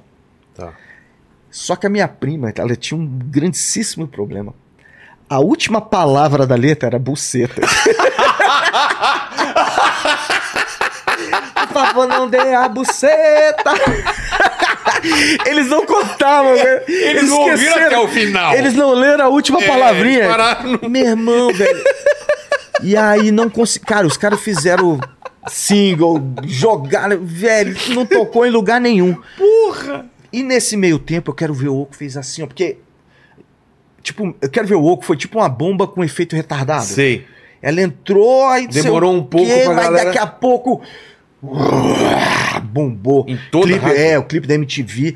Não, não nas rádios, mas, cara, ela foi avassaladora. Boca eu até a arrepio. Eu falo, É? eu falo assim, o Raimundo só tem dois, tem dois hits, grandes hits. Um radiofônico e um moral. O moral Quero ver o Oco. Por que moral? Porque é, o- é a música, velho. O, é, perguntar qual é o hino do Raimundos? Não é Mulher de Fase. Eu quero ver o Com certeza. É o hino do Raimundos. Mais radiofônico, mulher de fase. Mulher de Fase, radiofônica, É. não, não, não, Não, tem pra como. ninguém. É, O Spot- O Spotify lá é a primeira. entendi. Então eu falo, nós temos É. dois hinos, hinos. Um moral Um da um- crítica e o outro é, popular. É, e o outro Sabe? popular, exatamente. E aí explodiu, cara. Eu quero ver o Oco veio, tomou de conta e foi, cara, virou um grande hit. Aí depois lançamos a Só e 100, perfeito, que o palavrão era em inglês. É, sei, A putaria era em inglês, então Exato. passou. Como pouca gente entende inglês, né, Paquito? Passou É, legal. Aí passou e tocou no rádio e foi lindo. Aí, pô, foi, Pô, cara, perfeito. disco, então vendeu pra caralho. Vendeu, aí bateu platina. Porra. Ouro e platina. Show também E começou a show escalar. pra caralho. E fizemos o Monstros, né? Os dois Monstros. A gente fez em 94 e fizemos em 96. Como foi? Cara, foi maravilhoso. Quem tava? Então, primeiro Monstros, é, o headline era o Kiss, Tá. e, mas eles estavam sem máscara nessa época. Eles não estavam. Era sem máscara. tá. É, não estava caracterizado. Tinha Black Sabbath, tinha Suicidal Tendencies, tinha. Ah, eu não vou lembrar de todo mundo. Aí tinha Halloween, as Sei. bandas e tal. Aí tinha Massful, Fu- Massful Fu- Fate. Acho que é assim que fala. Massful Full Fate. E o público? Recebeu E o vocês? público, assim, cara, tem uma história, velho. Foda. Essa, essa foi, assim, a gente foi, a gente passou o som dia? É, em que dia que vocês estavam e quem que no era? dia do Black Sabbath. Tá. Acho que era um dia só. O show era Ah, era Tudo um num dia tudo só. num dia só. tudo num dia só. E a gente teve que passar o som já com a plateia entrando. Tá. A gente passando o som. Putz. Então, cara, a passagem de som, o som tava perfeito. A gente tinha alugado o equipamento, né? Eu tava ali com duas caixas Marshall tal, caniço com Ampeg ali e tal. E passando o som, tocando Nega Jurema, cara, e a galera que tava ali na frente já agitando pra caralho, não sei o que, beleza. Aí, velho, na hora do show da gente, velho, tava mó nervosismo, né? Aquela, ó, não pode, não pode incitar o público, fica, fica Não pode quieto. quê? não- incitar o público, Ah, tá. é, porque tava, eles estavam com medo, porque tinha muita gente, Sei. tava, né, aquela coisa e tal, né? Aí, aí o Caniço, né, ele tava com o filho dele, né, o Mike, tava Aí ele foi lá no microfone. Yeah, yeah, yeah. aí os produtores, tá, Caniço, você não pode fazer isso. É, aí, cara, engraçado. né? Beleza. A Meteoro, que é a nossa patrocinadora hoje de amplificadores, como tinha o Angra, a o Angra tocou, Tá. né? O, acho que o Vai eu não lembro. Aí a, a Meteoro meteu, velho, atrás dos nossos amplis meteu uma parede de amplificadores de baixo e uma outra parede de amplificadores de guitarra. Aí eu, beleza, tal, beleza, vamos tocar. Aí o Raimundos foi tocar. Meu irmão, era a primeira música Negra Jurema, né? Ela começa. É o tan, é, é bateria baixo, tan, né? e é só guitarra. Tan, dan, dan, dan, dan. Cara, quando fez tan, o som do baixo, eu tomei um soco, assim, fez. O baixo, cara, do caniço. Uma... Cara, eu- a, gente, era um- a gente tinha 30 minutos pra tocar. Putz. Irmão, o som alto, velho. Alto, alto. Cara, cara, a gente passou o som. O que, que tá acontecendo? Pô, abaixa o. Ninguém sabia o que tava acontecendo. Alguém mexeu naquela... Alguém, cara, não sei o que aconteceu. A gente ficou meia hora tocando. E aí, cara, desnorteado no palco, porque só tinha baixo muito alto. Eu não tava entendendo o que tinha acontecido. Aí tal, não sei o que, aí. Aí daqui a pouco, na última música em puteiro, o baixo abaixou. Porra. E aí a gente conseguiu tocar e, agradou. Puteiro de João Pessoa foi maravilhoso. Mas todas as músicas antes foi a banda perdida no palco e a galera, sabe? Sei. Mas aí no puteiro baixou e a gente relaxou e aí rolou. Mas tinha alguém da equipe de vocês tentando resolver? Calma, eu vou te contar o que aconteceu. Ah, meu Deus. Quando a gente saiu, velho, ninguém descobriu o que, que foi. O cara da Meteoro chegou no caniço antes de entrar no palco. E aí, você não tá afim de usar a parede de Meteoro? Aí o caniço, quero, quero. O cara ligou todos os amplificadores de baixo no talo e não avisou ninguém. Ah, mano.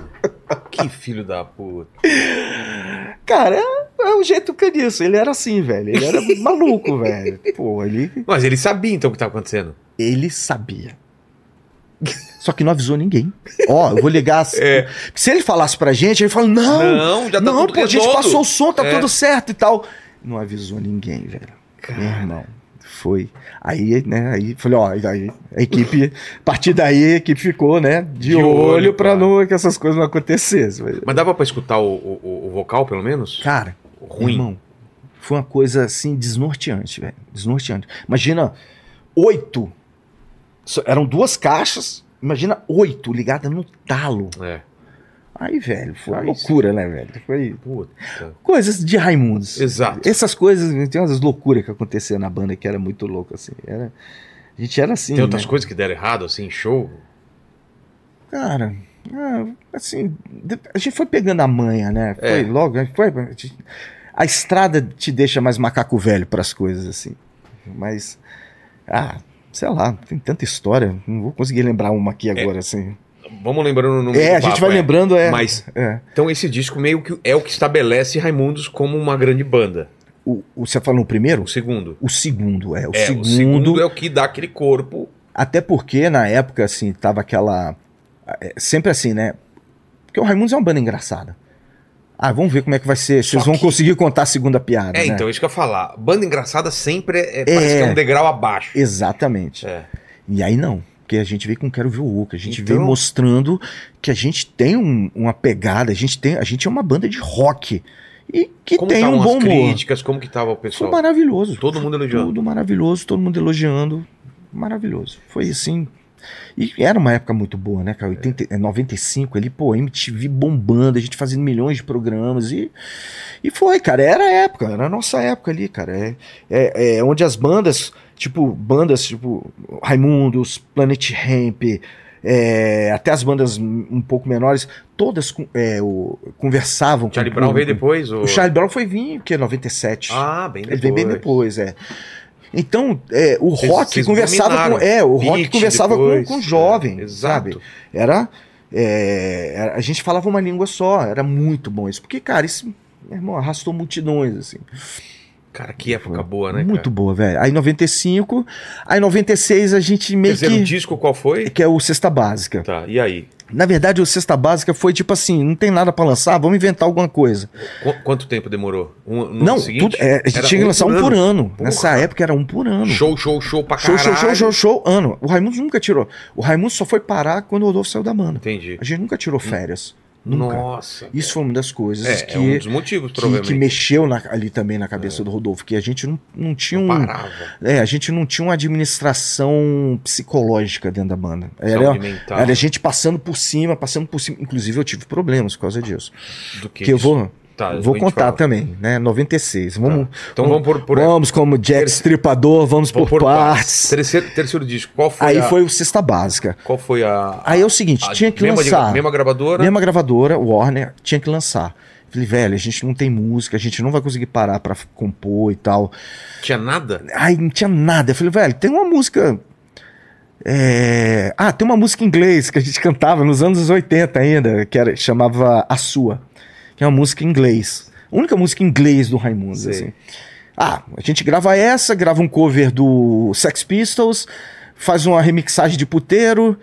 é, E aí a gente fez um tipo um, um bem bolado. Eu falei, velho, a gente queria muito fazer também um home video naquela época, que era VHS, um home video. Um DVD? Um... É, mas não tinha DVD ainda. Tipo era, era VHS. Era um. não, é tipo a gente na estrada, Ah, tá. show. Tá. E o Canice ele filmava muito, né? O Canice e a Adriana filmavam muito, então a gente tinha muito material. E ah, a gente podia fazer tipo. Aí eu dei a ideia, eu que dei a ideia, pô, a gente podia fazer uma cesta básica. Um vídeo, aí teve a historinha do Angeli, Qual? a história do puteiro em João Pessoa. Tipo, ele, ele fez um quadrinhos Ah, é? com a história do puteiro em João Pessoa, Porra! Feito pelo Angeli. Mas ele lançou no chiclete? Não, em- lançou na caixa. Ah, na caixa? E o CD. Que foda, Era, aí chamava Cesta Básica. Vê você acha esse quadrinho do Angeli pra colocar aí pra gente. E aí eu. Aí falou, ó, que, aí eu, eu que fui na- lá no, no, no, no ateliê do Angeli, pra ele, ó, me conta a história. Aí eu contei a em história. Genópolis?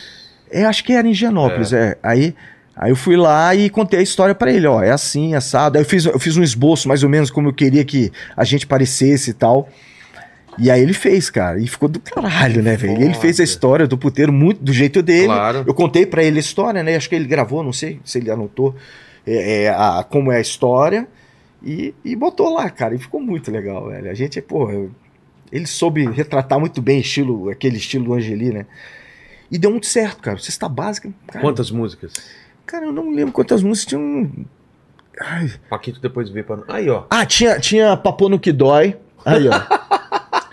A gente compôs Papo no Que Dói. Tá. Porque a música falava que como ia ser uma. ia ser- lançar no Natal. Aí fala, eu gosto é de Natal, então pega no meu pananana. tipo, Olha São que 10 legal. músicas. são 10 músicas, Que é. legal. Aí tem regravações, né? Do... Antes de seguir, cara, fala a relação do Raimundos com, com Ramones, que você já falou várias vezes aqui. Vocês Cara. escutavam muito Ramones. Cara, a gente. eu, eu- escutei muito Ramones também, cara. Foi assim, ó. Ó como é que foi minha vida, né? Eu ali com meus 10 anos, 10 para Nasceu 11 que anos. ano? Eu nasci em 1970. Somos da temos a mesma mesma idade. Mesma idade, então. Somos tricampeões. Nascemos tricampeões. É. Eu com 10 para 11 anos, a minha irmã, eu até então só escutava rádio. Aí eu só conhecia Gengis Khan. Lembra do Gengis Khan? Gengis, É. Gengis. Gengis Khan. Aí via, só, só sabia que era isso. né?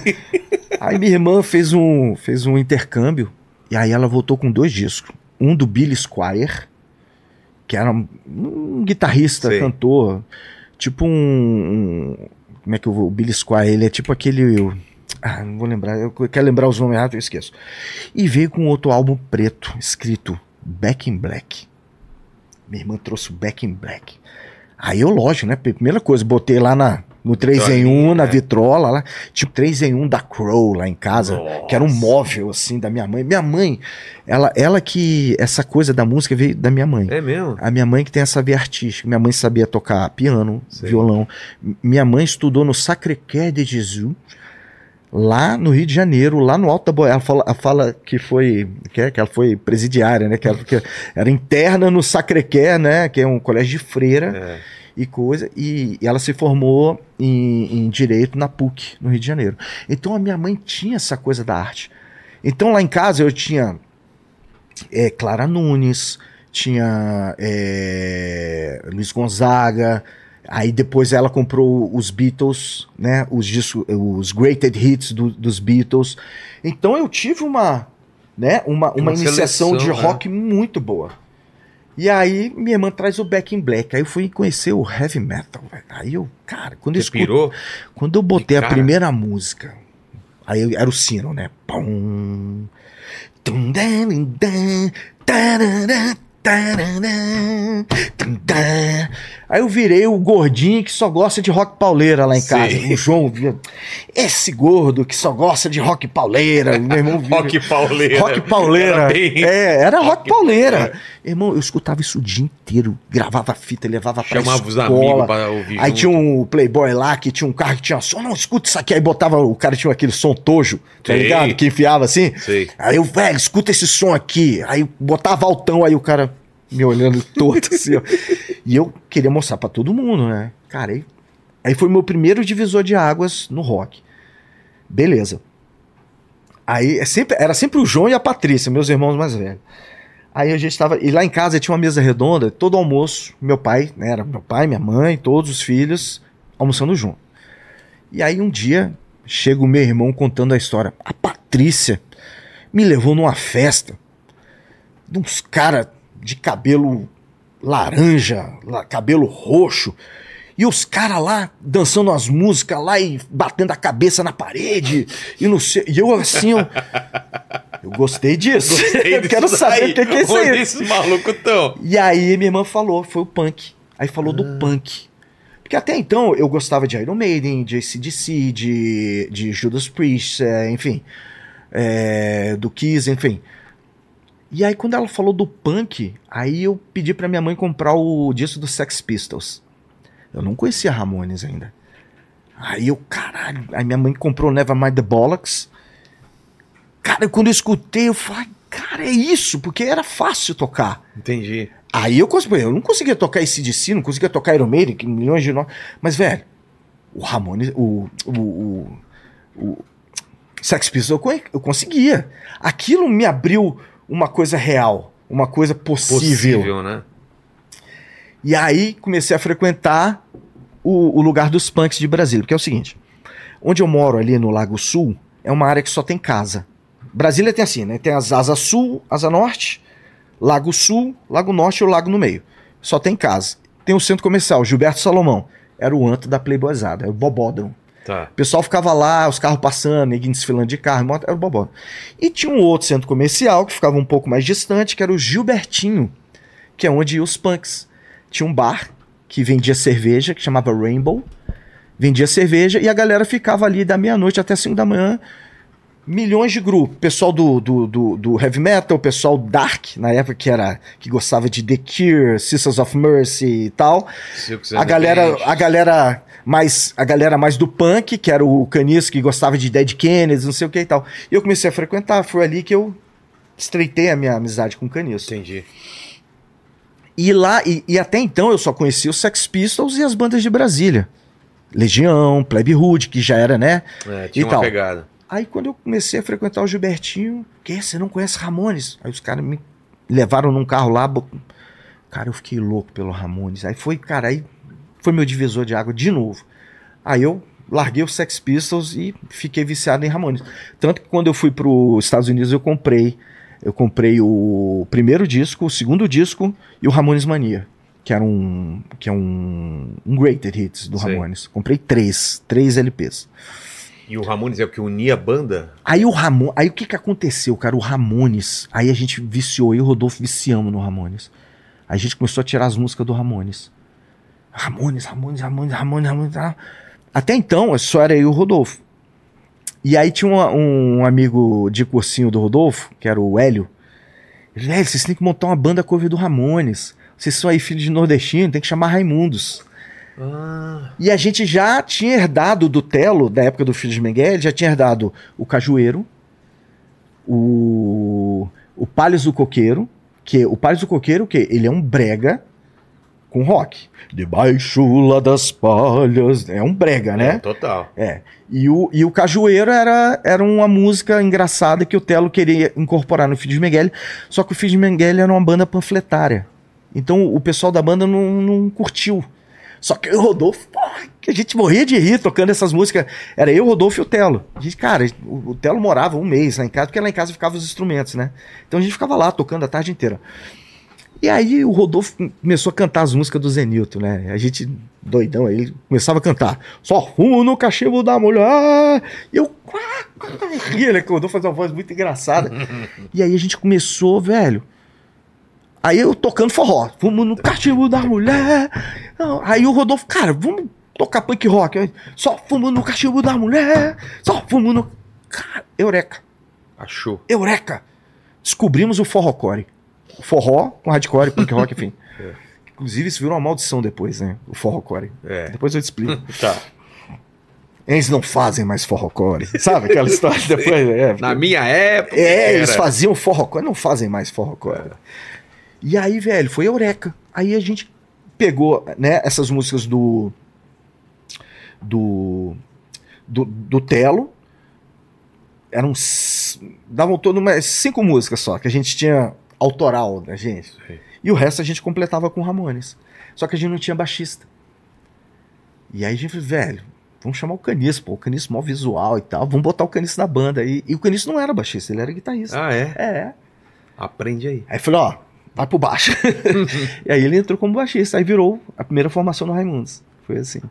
E aí a gente pegou, tirou todos os Ramones, a gente, pegou, a gente tinha o It's Alive, que é o disco que eu acho maravilhoso, que inclusive eu tenho até uma, uma teoria. E o.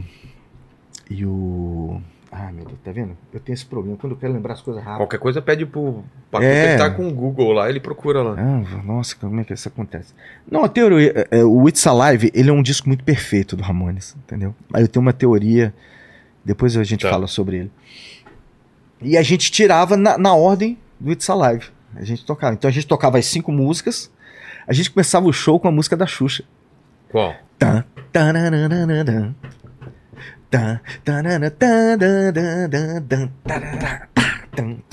Aí todo mundo, pô, é essa? É. Tan, dan, dan, dan, tan. Eu subi no pé de cá. Eu subi no pé de... Aí pronto, Ah. aí eu, cara, aí e você via a reação das pessoas. Era muito mais legal tocar no Raimundos que tocar no Mengele. sabe? Tanto que eu acabei saindo do. Mengele e fiquei com o Raimundos. Aí foram dois anos até o médico mandar eu parar de tocar. Caramba. E a gente já fez essa volta, É. terceiro disco, então. Terceiro disco, cesta básica, rolou e tal, né? Tipo, foi um, meio um caçadico, assim. Mas tinha que lançar e Tem que fizemos. lançar, vamos E fazer. deu muito certo, porque tinha um home video, né? Tinha um, né, a revistinha e coisa, e deu super certo. Aí em 97, aí a gente recrutou de novo o, o gringo, o Mark Dinley, só que dessa vez a gente já, como o dólar na época tava um para um, a gente falou, velho, pra Vou que gravar aqui? lá. Vou fazer tudo lá. E a gente gravou, sabe onde? No Sound City, Caralho. que é o estúdio que o Dave Grohl comprou a mesa e levou pra casa dele, que é o- um dos estúdios mais famosos do, né, ali de Los Angeles. Pô, todo mundo gravou lá. Kiss gravou lá. O Red Hot Chili Peppers gravou. Rage Against the Machine. Tom Petty, Hum. vários. Fleetwood Mac, vários. Você já viu o, o, o- o documentário, documentário do- Sound City? Nossa, cara, esse documentário é muito Eu conhe... Aquela mulher que ficou no final do estúdio, aquela a moça lá, esqueci o nome dela. Aliás, assisti de modo é, não convencional na época. Tá em algum lugar? Porque eu baixei na época.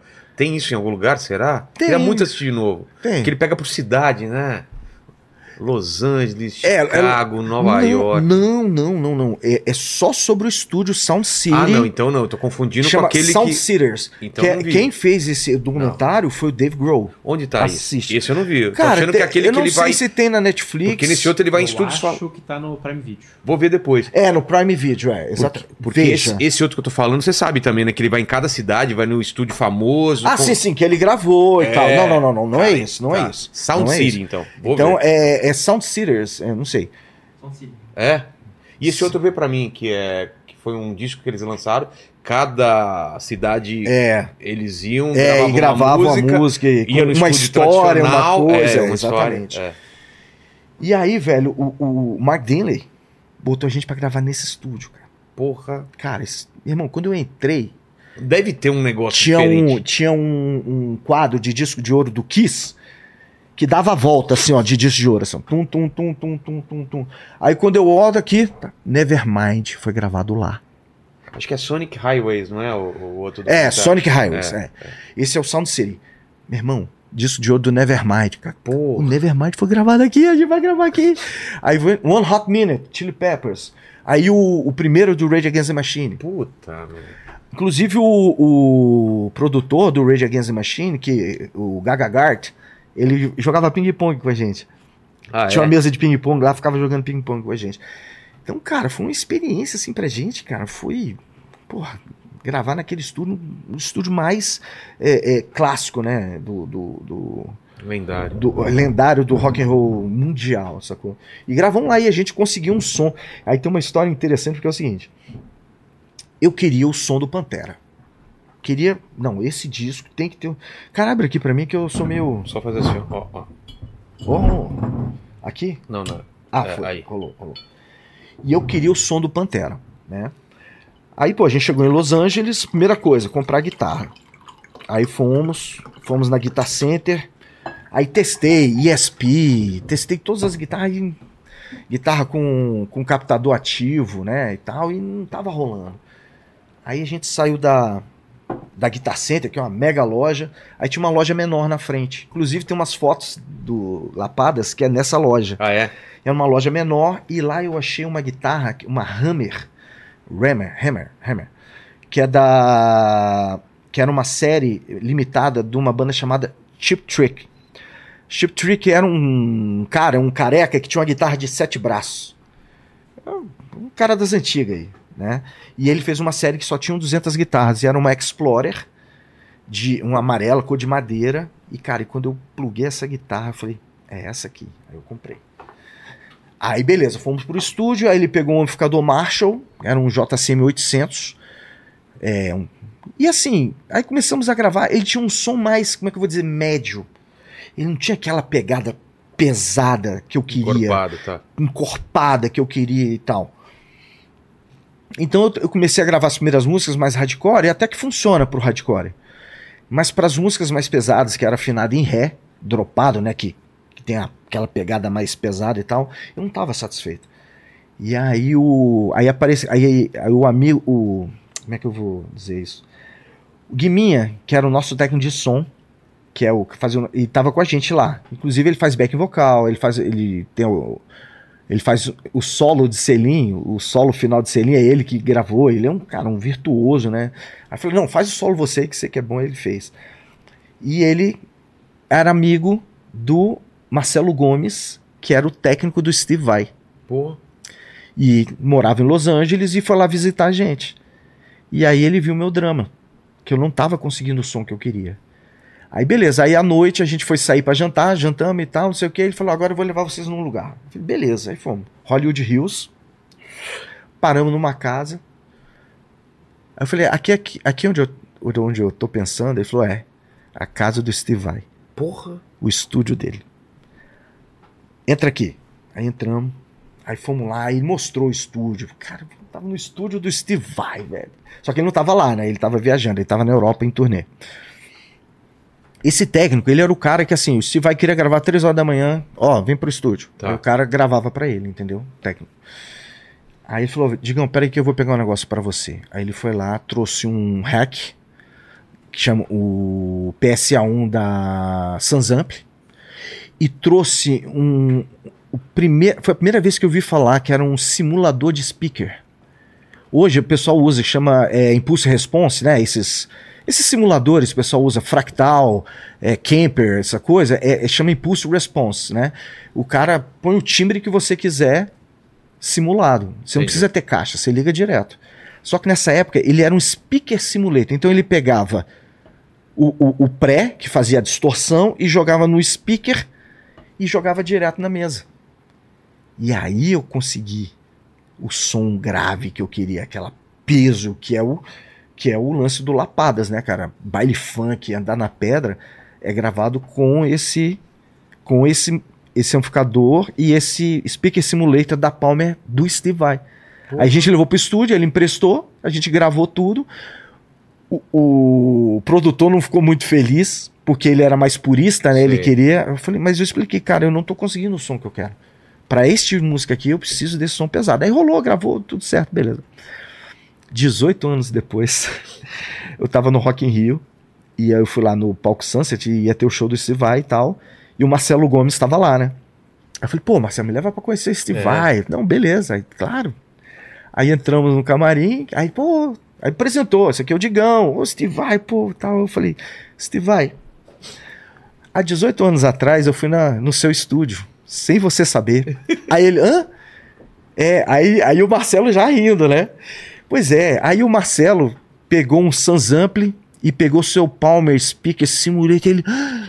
aí ele falou com o hold dele, que é um coroa. Sabe aquele speaker? Ah, eu falei, é esse mesmo. Pois é. Aí ele levou lá pro estúdio pra eu gravar sem você saber. Aí ele, aí ele caiu na brincadeira, né? Ele, É. Aí falou, não. Falou pro técnico, não, pô, separa lá que eu vou dar esse negócio pra ele e tal, não sei o Porra. quê, no camarim. Assim, foi cara coisa de na boa, claro. Cara, ele adorou a história. Não, e toda hora eu falava, sem você saber. eu falei, ó, obrigado, eu agradeci a ele e tal. E, pô, eu consegui um som maravilhoso e tal. Ficou amarradão. Quanto tempo vocês ficaram lá? Em Los Angeles, É. dois meses. Dois meses. Dois meses, cara. Dois meses. Escreveram Gente, alguma coisa morando. lá ou já levaram? a gente ficou no mesmo hotel que o Nirvana ficou quando gravou Nevermind, É. que era o Zoukwood. Era tipo uns apartamentos. Sei. que hoje seria tipo. É, ap- um- é, porque lá é tudo muito. não é prédio alto, né? É, tudo. Muito a- horizontal. AP, meio horizontal. Acho que tinha um lá que era de dois andares e o resto tudo horizontal, assim. Sei. Chama Oakwood. A gente ficou lá. Irmão, foi muito massa, velho. Foi uma experiência assim, pô, em Los Angeles, imagina. Era verão. Porra, tava bombando Sublime. A gente ia pro Rainbow, cara. E, pô, e rolando Sublime, cara, era. Foi uma época muito. A gente Sim. acordava. O Caniço comprou o disco do Sublime, então a gente já botava no sonzinho, já fazendo café da manhã, né? É, Fazendo torrada, é, café Sei, americano, né? Escutando Sublime. Waffle, então, lá, a gente porra. tava numa vibe assim muito legal assim, na E o gravação. disco como que foi? Cara, foi um, é, ele foi um disco assim. os fãs mais aguerridos do Raimundos, assim, eles amam esse disco. Porque ele é um disco mais pesado, né? Ele é um disco mais. É um disco que não tem hit. Ele não tem hit, ele não tocou no rádio. E, pô, e logo no começo, né, quando a gente lançou o disco, aconteceu aquela tragédia de Santos, então ele deu uma. Deu tipo uma freada, assim, Qual né? tragédia? Aquela tragédia que aconteceu em Santos. Ah, da, da morte dos caras. É, Vocês que morreram oito jovens, né? Que foi na saída. Vocês souberam no camarim mesmo? É, no camarim que a gente soube que tava que, que o bicho pegou e tava morrendo do jeito, mas não foi durante o show, né? Foi na saída. É, aí Foi na tanto saída. que a gente não foi nem chamado pra depor, assim, a gente não teve nenhum, Cara, né? Foi foi o clube, responsabilizar o clube, o produtor, enfim, aquelas coisas. É isso meio que tirou a nossa a gente parou, a gente não divulgou o disco, a gente só foi fazer turnê. entendi. E aí, cara, pô, começava baile funk, velho. Era 5 mil pessoas, velho. Pum, pum, pum. Foda, baile funk era. É. Trum, trum, e aquele som do, do equipamento do Steve. Vai. Grande Steve Vai, obrigado. Marcelo Gomes, claro, que é o Marcelo Gomes que, que, Fez era, ponte, que né? era técnico, né? O cara, É. quando ele ligou lá no estúdio, porque a gente foi à noite no estúdio, né? O, o produtor não tava, ele foi lá pra testar o equipamento dentro do estúdio. Sei. Quando ligou, que eu testei o negócio, velho. É isso. É isso. E hoje a gente usa, né? Hoje eu, eu não uso microfone no- nas caixas de guitarra. É tudo simulador. Caramba. Porque é muito mais prático, né? A chance de dar problema é muito menor. E, e o som já vem perfeito. O som tá igual em todos os shows. Então, Entendi. né? Eu uso o simulador hoje, né? Muito, muito mais avançado e tal. Mas eu quero muito que o Steve Vai me dê aquele negócio. Prometeu, Steve vai, Prometeu, pô. por favor, Quando a gente Steve for Vai. lá falar com ele, a gente cobra, né, Paquito? Deixa aí na, na lista. É. E aí, como que tá? Mas e, e a relação de vocês no terceiro disco, ok? Tava tudo, tudo bem? Tudo rolando, cara. Tudo rolando, lógico, né? Entrando grana, E fama, é, trabalhando. trabalhando aí, foi, aí foi quando eu, né, tive filho a primeira vez, enfim. No- durante o terceiro ou, ter- ou no quarto? Do- o terceiro, no Terceiro. Lapadas, no Lapadas. Aí cada um, né, Começa também a ter a sua ca- vida é, ter a particular. sua vida particular e tal. E foi. Aí, depois do Lapadas, já foi pro Sono Forever. Tá. Que aí, Que aí... aí a gente falou, a gente, Então, qual foi o pensamento? Porque aquele foi aí a gente não gravou em 98, né? Lançou em Pulou. 97, aí teve, então, aí ficamos fazendo turnê dois anos direto. Tá. E aí, falou, ó, temos que gravar um novo disco. Aí a gente falou, velho, ó, agora vamos fazer um disco ensolarado. É, mais alegre. É, vamos fazer o disco feliz e, pô, a gente fez uma pré-produção lá no apartamento do Rodolfo, levamos umas coisas pra lá, bateria eletrônico e fizemos uma pré-massa. Pô, gravamos no Rio de Janeiro, no AR Studio, que era na Barra ali, pô, a meio quarteirão da praia. Pô. A gente surfava de manhã, ia pro estúdio. Eu levei minha moto, levei a VMAX pro Sim. Rio pra ficar andando, entendeu? Outro clima, outra Cara, parada. ele a gente transportou aquele solarado pra dentro do disco. E é um disco que, pô, assim, né, pô, saiu Mulher de Fase, saiu Milambi, saiu é, Pompem, pô, é, Deixa eu falar, sabe? Cada só música legal. É um disco a mais pedida. Só tem hit esse disco Exato. né? É lógico, aí foi quando torceram o nariz, ah, é o disco pop, não sei o quê. Mas, cara, Se venderam. é e tal. Eu Falei, velho, é o disco que mais tem protesto do Raimundos. A mais pedida é um protesto da bundalização da música. Mato Velho também. É. Deixa eu falar também, liberdade de expressão. Sabe? É um disco. Sim, ele tem uma pegada, só que tudo que acaba fazendo sucesso Ou que deixa de ser legal, né? Ou que experimenta, né? É, exatamente. E vendeu bem? Porra, vendeu ali, vendeu. Foi duplo de platina. Clipe, né? Na MTV. Clipe na MTV, ganhamos o VMAs, É, com qual? fomos pra gringa, Por o? Mulher de Fase. Porra. Ganhamos, aí foi pra Nova York pro VMAs lá, vemos, vi a Madonna, vi todo mundo. É mesmo? vi, vi todo mundo, viu? Era o, o Chris Rock apresentando, Ah, é. Antes do tapa. Aí, é, antes do tapa, é. Aí viu. Cara, foi muito legal. Foi assim, né? Foi todo mundo? Todo mundo, a banda e. e a Ana e a, e a, e a Cris, né? É, da MTV. Elas foram acompanhando a gente. Só os quatro Tá. e as duas da MTV. E aí, cara, foi muito massa, né? A gente saiu um dia, viu um show da Blondie. Onde? Num- Numa casa de show lá, tinha um show da Blondie, eles levaram, a gente foi ver. Porra. Eu vi a Blondie aqui, ó. Tipo, colado no palco, até meio vazio, assim. Sabe? Foi muito foda. E aí, no dia do evento, a gente ia de limusine Ah, parar no tapete vermelho e descer no tapete junto com todo mundo. Aí, cara, né? Aí vem a limusine, para a limusine, aí tinha uma plateia, né? Aí, uma plateia no chão não, não, tinha, uma arquibancada? tinha uma arquibancada, parava o carro e o tapete vermelho. Sei. Aí quando parou a limusine, todo mundo. "Ah", Não sei o quê.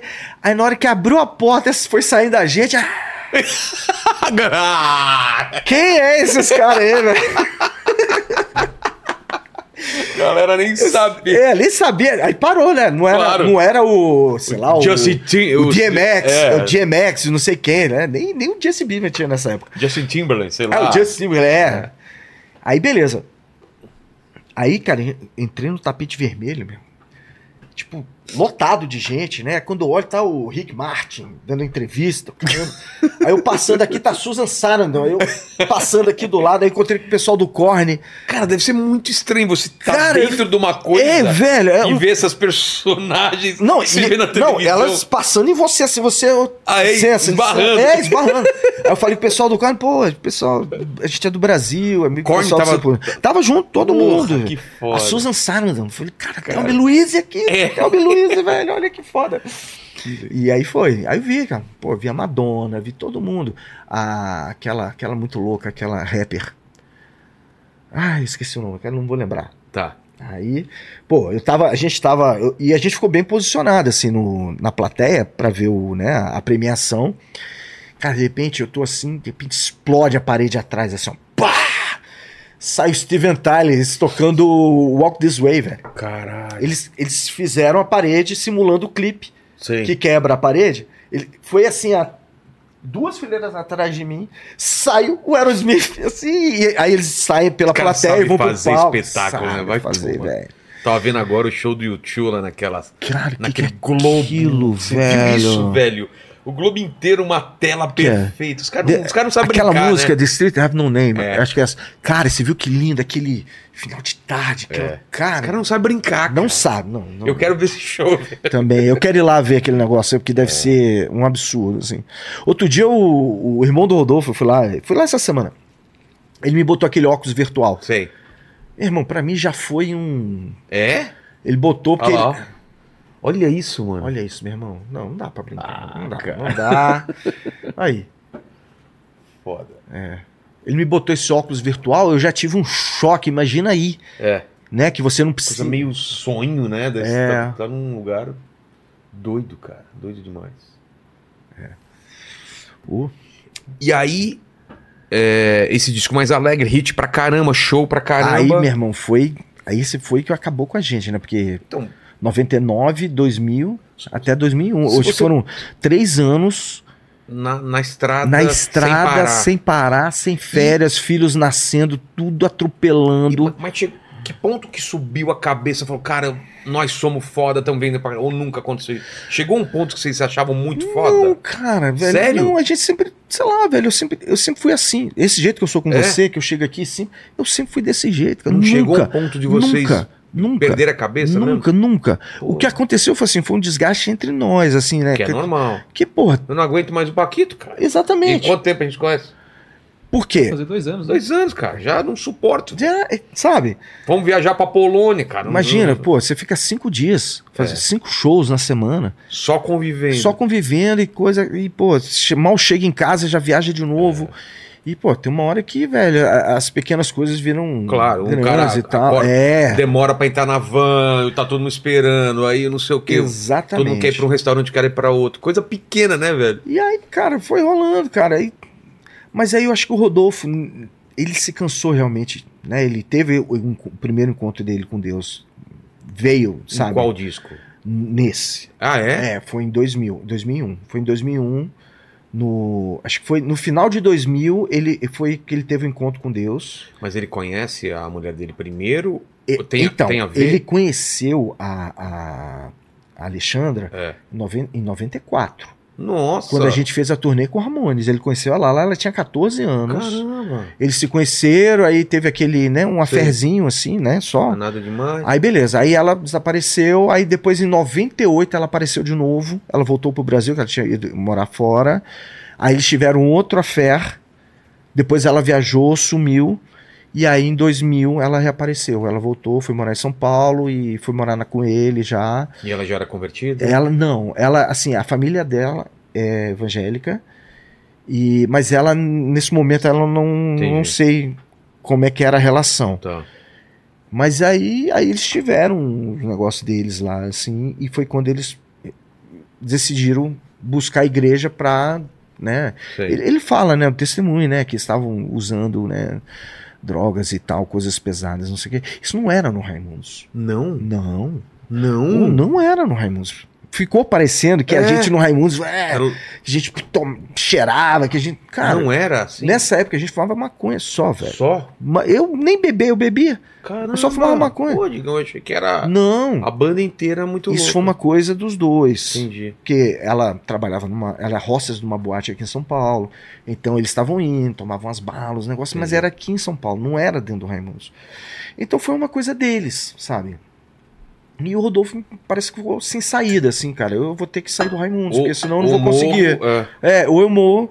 E assim, né? Demorou pra eu entender isso, até porque eu, eu criei isso com o Rodolfo. Eu criei com Claro. o Rodolfo. Os dois aqui. Você criou, lembra exato? É, um Depois que sonho. foi agregando o resto. Exato. Então eu fui o mais atingido. Então eu realmente eu quase uma. precisei- Você se vê quase como uma traição, né? Tipo, Exatamente. Hoje eu acho que é mais fácil você entender, mas na hora fica É. puto, né? Eu precisei, eu precisei dar a volta por cima para eu poder perdoar, Entendi. né? E hoje assim, eu perdoei não que eu ache que ah, não, o que ele fez foi certo, a forma como ele fez foi certo. O que ele fez foi certo, foi bom para ele, para ele, lógico, né? Mas a forma como ele fez e ele reconhece isso. Ele reconhece. ele reconhece isso. E cara, mas é, eu consegui perdoar isso. Isso que é o mais importante, porque Entender o isso momento me que ele tava ensinou também. a maior lição que eu aprendi na minha vida. Que é. Porque na época que ele saiu, eu tava muito dependente do Raimundos pra tudo na minha vida. O Raimundos era teu. teu, tua- tu- Se tirar o Raimundo pilar. de mim, eu Você não tinha vida. não tinha grana, não tinha nada. Acabava a minha Sua vida. identidade era o Minha identidade, exatamente. Ah, Então, com a, a- a- a duras penas, eu aprendi uma lição muito grande que eu preciso andar pelas minhas próprias pernas também. E essa foi uma lição, cara. E eu, assim, hoje, é que foi que nem um médico, né? Fiquei puto na hora, É, mas exato. depois, pô, eu agradeço. Eu É. conto essa história dando risada. E hoje eu dou risada. Hoje, graças a Deus, cara, eu e o Rodolfo, a gente, né? Eu, eu consegui perdoar, porque eu só liguei pro Rodolfo quando eu realmente eu consegui perdoar dentro de mim. Senão seria uma coisa falsa, né? Exatamente. Eu jamais eu iria falar, ah, não, eu nunca deixei, falar. nunca deixei de falar com o Rodolfo, nunca não sei o quê, pra depois virar as costas, Rodolfo, da puta, não sei o quê. Não. O que eu senti pelo Rodolfo, eu senti e falei, falei na cara dele, né? Falava pra ele mesmo. Mas né? vamos falar de- de- desses, desses dias, né? Como É. que tava? A banda tava fazendo sucesso, Então, tudo. foi a Como- época que a gente menos brigou. É? É porque tava cada um no seu canto, vivendo sua vida, não sei o quê, e daqui a pouco o Rodolfo chega e fala, tô fora. Mas ele, ele não prepara, não é uma coisa, gente, Não, eu tô pensando, não, não. quem sabe um dia. É a decisão tomada. É isso que me chateou. Co- como foi? Que Que, é, que o foi? meu Onde respeito- Foi? foi no ensaio? Foi, foi assim, foi no dia que a gente passou o dia inteiro na gravadora lançando ao vivo. Que a gente gravou um Tá. ao vivo, Que ano? foi 2000. A gente Tá. passou 2000 gravando, porra, é, ia sair um DVD e CD. E aí a gente foi- foi pra gravadora, passou o dia inteiro é, fazendo entrevistas, inclusive ele fazendo entrevistas e tal, falando do futuro do Raimundo, não sei o que, tá, Normal. quando acabou tudo, ele chamou a gente na sala, falou: galera, eu tô saindo do Raimundos, falou. Se vocês quiserem, vocês continuem. Ele foi meio. Foi duro ali na Sei. forma. que- Então isso me chateou demais. Não deu nem espaço pra discussão. Nada. Não- tinha espaço pra discussão, velho. Velho, a gente tá acabando de É. lançar um CD. Como? Peraí. Fazendo. é, Aí, só que a gente tava tão já assim, sabe? Eu falei: ah, é, é isso que você quer? Então tá bom. Beleza. E a partir daí, nunca cada mais. um. Não segui- falei mais com ele. Sério? Aí ele falou que tava cansado, tava, né, que, né, que tava não sei o quê, que queria dar um tempo de banda e não sei o quê, tá, não, não. Quando a gente falou, aí deu, aí passou, não lembro quanto tempo foi, se foi um mês ou menos de um Isso pra ir mês. pra mídia quanto tempo? Não, Isso não, foi entre vocês. não, no outro dia já tava na Ah, já mídia. tava na mídia. A mídia, acabou Raimundos, acabou Raimundos, acabou Raimundos. Cara, Aí eu, o Fred e o Caniço, a gente, velho, vamos continuar? O que a gente faz, Vamos é? continuar. Quem é que vai cantar? Eu falei, ah, só tem você, né? Você, você já gravou na demo do Raimundos. Olha, olha que coisa premonitória. A gente gravou uma demo, né? Quando? A demo que foi pro Miranda, que foi Ah, pra sei, todo mundo. sei. Isso em 92. Tá. É, eram quatro músicas. Duas é o Rodolfo cantando, duas sou eu. Quais você cantava? Eu cantava Palhas do Coqueiro e Sanidade. E o Rodolfo cantava Nego Jurema e Palhas do Coqueiro. E aí, cara, Foi meio natural, então. é. hum, Cara, aí o pessoal fala: não, vocês têm que fazer um concurso. Pô, a gente não é o Tchan, velho, que faz concurso, porra. Nova loira do Tchan. Porra, A velho. nova loira É. do, O novo moreno do. o novo Moreno do, do. Raimundos. É o novo Paraíba do Raimundos, ia né? ser engraçado, ia ser. Cara, ia ser muito o, mico, novo velho. Rai- o, é. novo, o novo Raimundo do Raimundo. É, o novo Raimundo do Raimundo. E aí a gente pensou, eu pensei muito no, no Barão Vermelho. Eu falei, É, cara, Quando saiu o Cazuza. saiu o né? Cazuza, quem assumiu foi o Frejá. Exato. No começo a galera achou estranho, mas depois rolou. Entenderam, é. Aí eu falei, velho, eu até falei pro Frejá, falei, velho, você que me me Inspirou. inspirou e seguir em frente, continuar e tal. E aí foi. Mas é, ventilaram também de parar e acabar? Ou não, não? cara, a gente só assim, a gente só pegou o ar e falou, velho, o que a gente vai fazer agora? Aí o Fred, ele foi muito. Não, velho, a gente vai continuar. Porque no meu coração, eu falei, não queria parar. O meu coração falou, velho, não. Não tinha gastado toda a lenha ainda. É, eu falei, cara, como assim? Isso é uma decisão unilateral, é dele só. Ele, sabe, e, porra, aí a gente ficou chateado também, porque ele, não de- ele se preparou, que ele já É. tava um mês, que ele já tava uns. Ele já tinha se convertido, já tinha uns seis, sete meses. Ele Entendi. já sabia, ele já tava. No coração dele já. Tipo Tava- assim, é. Não vou dizer que a forma como ele tinha que ter feito. Ele fez do jeito que ele conseguiu na época. É. Enfim. E aí, beleza, a gente deu esse tempo, eu não lembro quanto tempo foi, se foi três semanas e coisa. E aí, quando a gente decidiu que ia continuar, eu liguei pro Rodolfo. Eu falei, Rodolfo, e tal. Como que tava a marca? Hã? Era de quem? De A marca. a- não, o Rodolfo ele saiu da empresa. Ah, saiu. A gente tinha uma empresa, chamava Tobalov. Tobalov! Dono da nossa empresa, Tobalov. Paquito, era o, é o nome que a gente inventaria. Vamos falar a verdade? É, não- exatamente. muito, muito cara Não muito pode ser canibal e da gente. É, Tobalov. é, Tobalov. E Que aí, gerenciava a banda. que era tudo. a nossa empresa, Tá. a empresa do Raimundo, que era os quatro.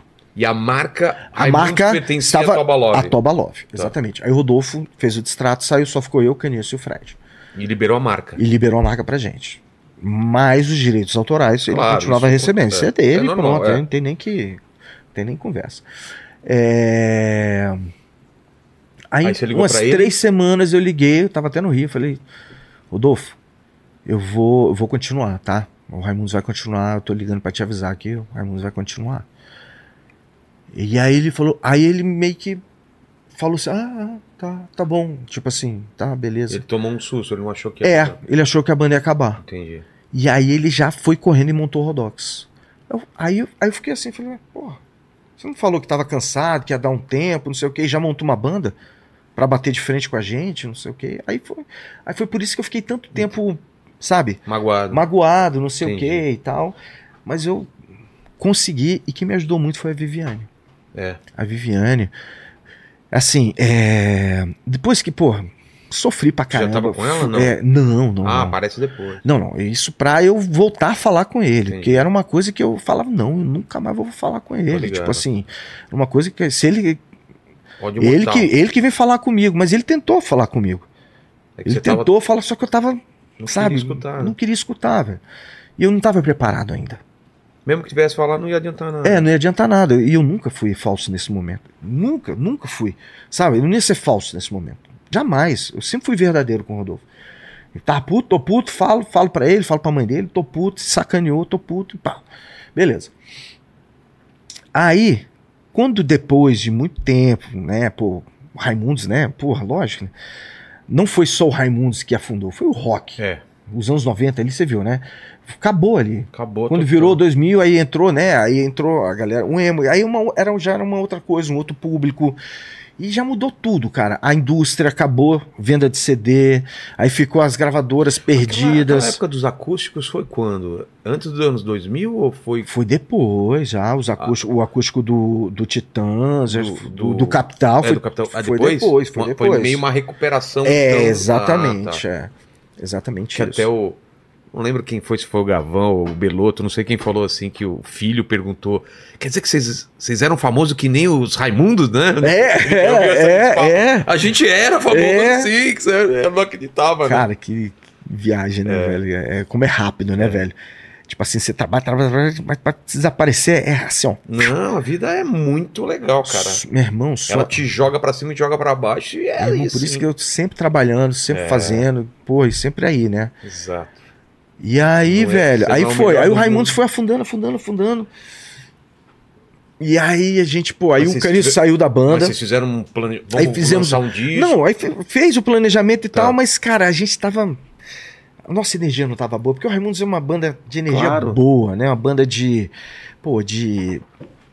De falar coisa engraçada, coisa boa. E a gente tava, cara, a gente fez um disco, sabe? Fala fique, fique, né? Que era. é, aí rolando chumbo trocado, né? O Rodolfo mandando de lá, a gente mandando Entendi, daqui e tal. pra cá, É, pra dinheiro lá. pra lá, não sei o quê. Então, cara, não- sabe, não, não ficou legal, assim. entende, né? Mas, eu, não é- mas era aquilo, eu tinha que conti continuar a nadar. Sei. Eu tava no modo continue a nadar. E fui indo, cara. Até eu pegar uma compreensão. Foi quando em 2007, 2007, aí eu comecei a divergir com o Fred. O Caniço já tinha saído, porque ele já tinha divergido com o Fred Tá. em 2003. A gente gravou o Cavu Cavala, foi o primeiro Mas disco a eu diver- Essa cantando. primeira diversão é em relação ao que? A parte Tudo, musical? tá? Tudo? Cara, é, o Caniço e o Fred, eles não se bicavam. Tá, E já era uma coisa antiga, que já vinha, que ele já tinha uma, uma rusga entre os dois, né? entendi. E aí o Caniço não aguentou e saiu fora. Ele queria que o Fred saísse da banda. Ele queria tirar o Fred e continuar comigo, eu, o Caniço, e botar um, um outro baterista. E o Marquinho, que já estava tocando guitarra. Você tinha mais amizade com quem? Com o Fred ou com o Caniço? Com o Caniço. Tá. Com o Caniço. Mas eu falava, velho, não, velho, você não tá louco, não faz isso não, Caniço, cara. Não, não pode fazer isso não. Poxa, acabou de lançar um disco, velho. Vai tirar, pô, sabe? Né? Eu achava que, velho, é, por pior que tivesse, a gente tinha que continuar, manter e se encontrar, né? Aí o Caniço não aguentou, saiu fora. Inclusive, ele tocou com o Rodolfo depois. Ah, é? É, ele saiu fora. Saiu fora do Raimundos e tal. E aí, puta, aí mais uma mudança. É. Entra o Alf, né? Aí fomos indo. A gente até fazer. Aí fizemos um disco chamado Ponto Qualquer Coisa em 2005. Porra, gastamos uma grana pra gravar cinco músicas, um disco só de internet. Aí eu, sabe, eu, eu tava assim, né? E eu só, o Fred falava, ah, faz isso, faz isso. Aí eu fui indo, né? Indo fui no fazendo. piloto automático. É, no piloto. Aí em 2007 eu falei. Aí, aí a gente ia gravar outro disco, nesse mesmo formato. Gravar cinco músicas na internet e tal. Aí eu falei: não, não, não quero mais. Quem vai direcionar o Raimundos agora sou eu.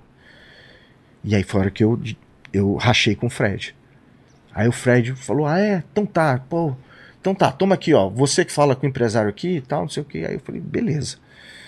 Aí eu, aí eu falei: fudeu.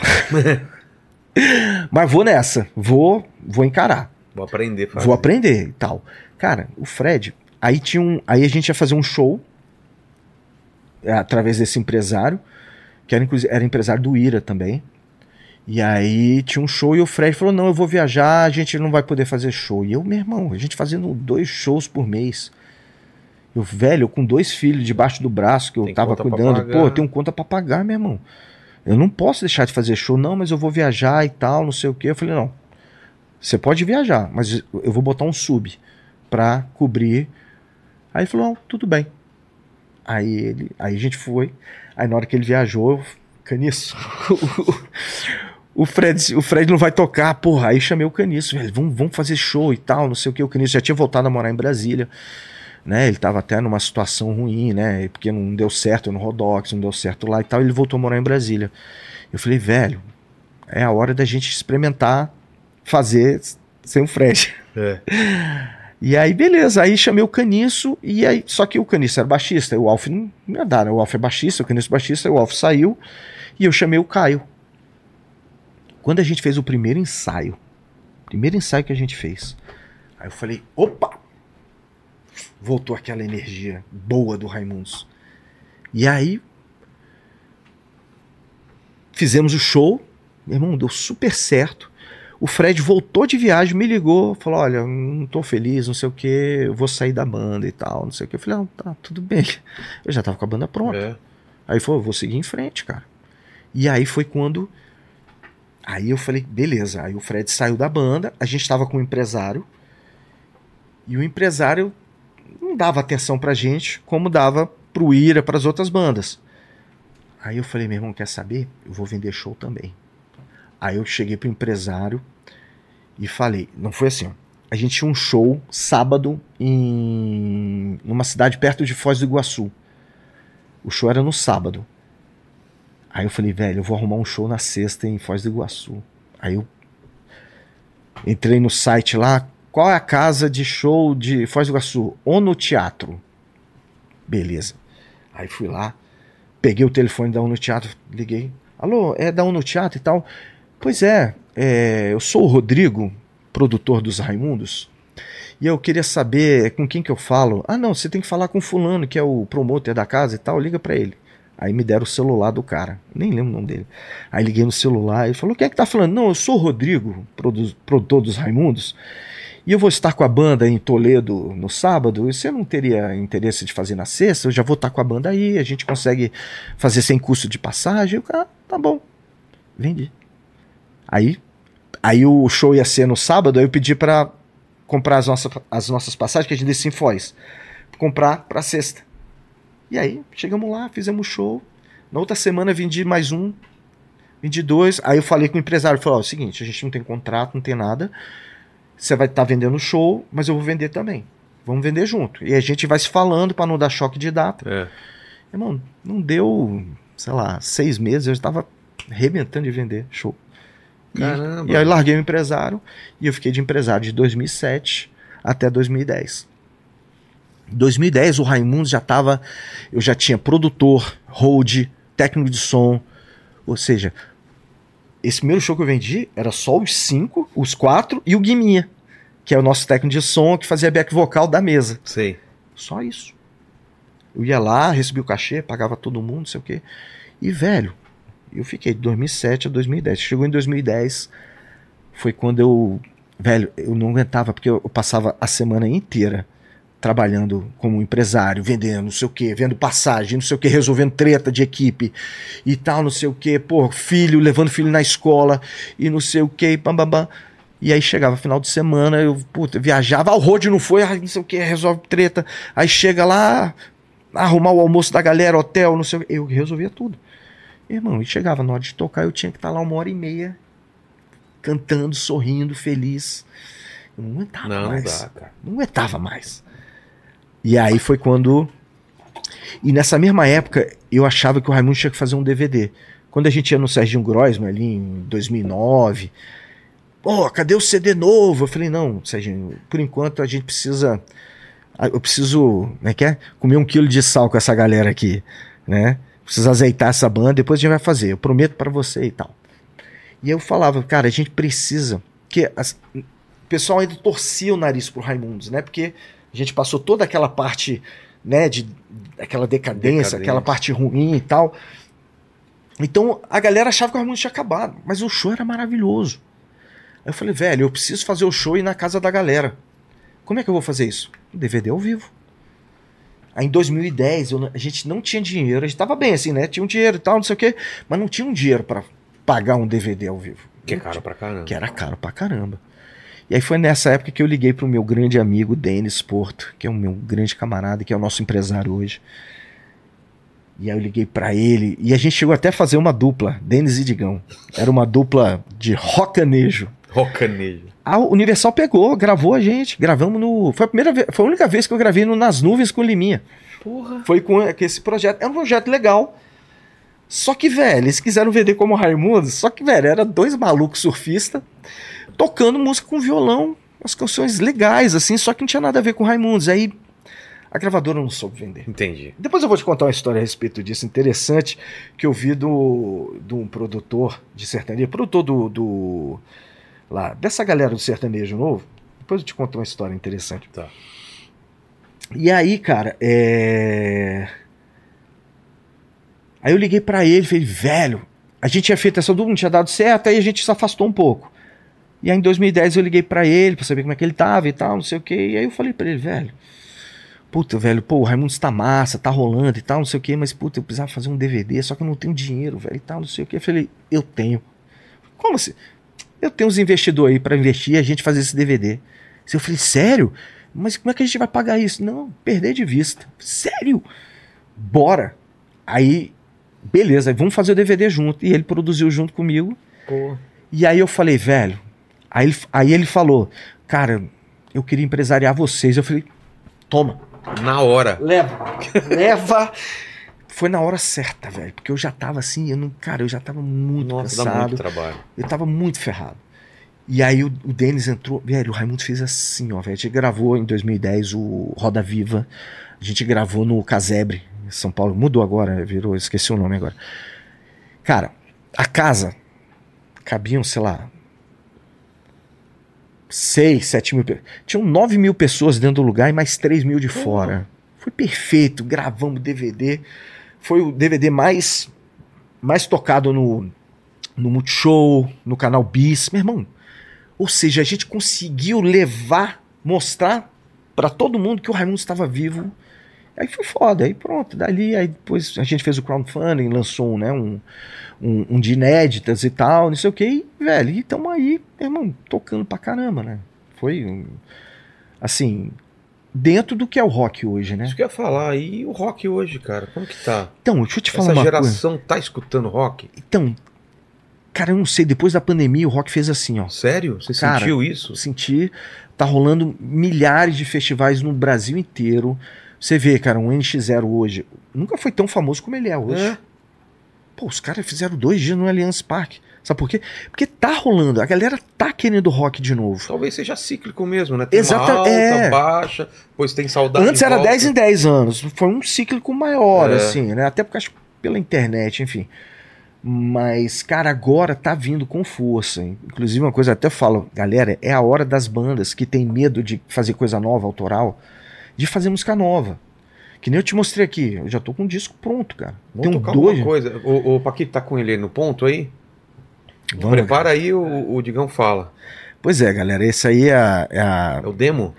Esse é um demo que eu gravei em casa. Eu mesmo que gravei tudo, gravei, mixei, fiz tudo, né?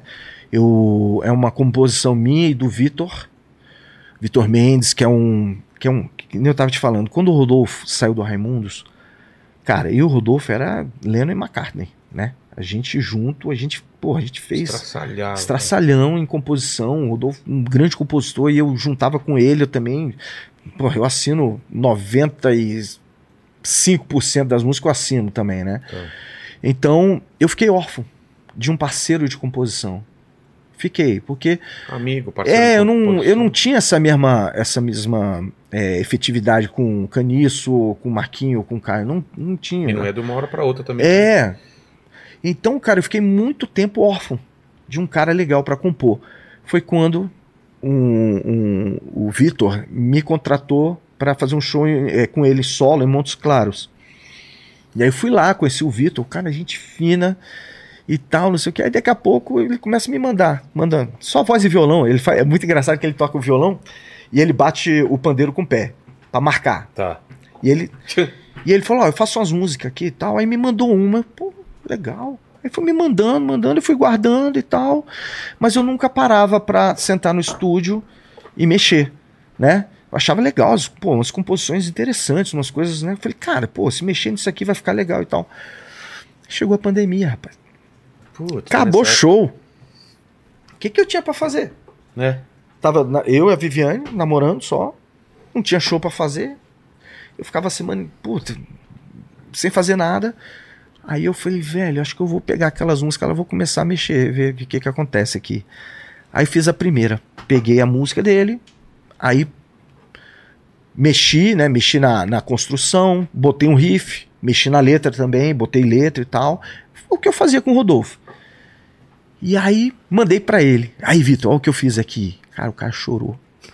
Falou, velho, você não tá ligado. Aí ele, aí ele começou a contar a história dele. Ele é conhecido lá em Montes Claros como Vitão Raimundos. É o apelido dele, porque ele é fã do então, O cara é PHD em Raimundos. E é um. O cara é uma máquina. Um cara é máquina. Um cara. Ele tem muita ideia boa. E aí ele começou a me mandar. Aí eu comecei a mexer. Eu falei, cara. Aí beleza. Aí eu mandei uma música minha pra ele. Ele botou uma letra. Uma música que eu tenho. Inclusive, Mas só que eu não posso, não posso entregar o ouro todo, né? Eu Vou botar isso aqui, mas não posso entregar o ouro todo, porque tem muita coisa legal pra vir, né? Mas fala alguma coisa. Não, é. Não, vai ter uma participação Tá. de um gringo foda. É? que o cara pirou na música e, e já cantou, já botou o vocal, já tá gravado. fala- Enfim, mas aí. Qual aí- que você quer que ele toque primeiro aí? Cara, ele vai tocar uma música que eu até. eu, é, na época da, que rolou uma, uma treta aí. E as tretas de internet, né? Ah, tá. Aí o pessoal falando que eu não componho, que eu não faço nada, que não sei o que. Aí eu, aí eu botei só uma, o meio pro final da música, né? E aí, velho, explodiu, né, velho? Puta, deu não sei quantos mil comentários. Cara, é isso que tá faltando, rock, não sei o que, sabe? Sim. É a reação que, a- que as pessoas têm quando escutam, quando eu boto a galera pra escutar, os meus amigos, eu boto no meu carro, boto, às vezes eu tô com um contratante, coisa, pô, escuta isso aqui. E a reação que eu queria. Então eu consegui, que nem eu tava te falando, cara, pra mim esse, essas músicas novas talvez sejam um dos melhores discos do Raimundos. Pô. E eu falo não só da minha fase como vocalista, mas um dos melhores, vai, ele vai Da, se igualar disco- discografia a discografia pra mim, porque é a reação que eu vejo da galera. Não é, não é porque eu acho, porque eu estou pegando a, a brasa e jogando aqui pra minha. Não, é porque eu vejo a reação da galera. Cara, você vê, tem até o post, você vê. Você vê os comentários da galera. Fala, é isso, é isso, é isso. Então o Vitão, ele supriu a parte do Rodolfo, sacou? Que, que faltava pra mim. Entendi. Porque eu componho muito melhor. Né? Um parceiro, né? Duas cabeças pensa melhor que Pô, uma. né? claro. E aí, velho, e, e a gente fez essa parada e, cara, e tá muito legal. E assim, e eu aprendi a mexer bem no estúdio, a construir. Eu consigo, muitos anos vendo, né, os caras fazendo e tal, e eu aprendi a fazer sozinho em casa. Então, cara, pra mim, puta, eu- na pandemia eu entrava dentro do estúdio, eu ficava o dia inteiro, velho. Eu programo a bateria, né? Porque eu sou batera, né? Então eu, eu programo a bateria como se fosse um baterista tocando Sei. né? E, e, e, velho, eu falei, velho, é isso. É, era isso que tava faltando pro Raimundos agora. É um disco novo, um disco bom de verdade. Pra gente poder, pra continuar, né? Seguir em frente, enfim. Vamos escutar. Dá Ô, escutar. Paquito, tira o som da gente aí e coloca o som pra gente escutar. Galera que tá em casa aí, agora, se tiver o som, Qual aumenta. o nome? Chama os calo. Respeita os calos da minha mão. Os Calos. É, eu chamo os calos, Os né? Respeita os calos da minha mão, né? Exato. Porque tem essa galera, né? A galera tem esse negócio, né? De não respeitar muito a galera que veio antes É. e tal. Isso é uma coisa que. Aí eu. é- Essa música fala sobre isso, exatamente. Manda aí, Paquitos. Vai.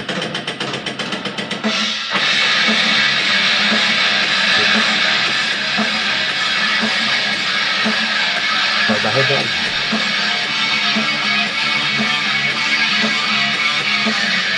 Não tira daqui.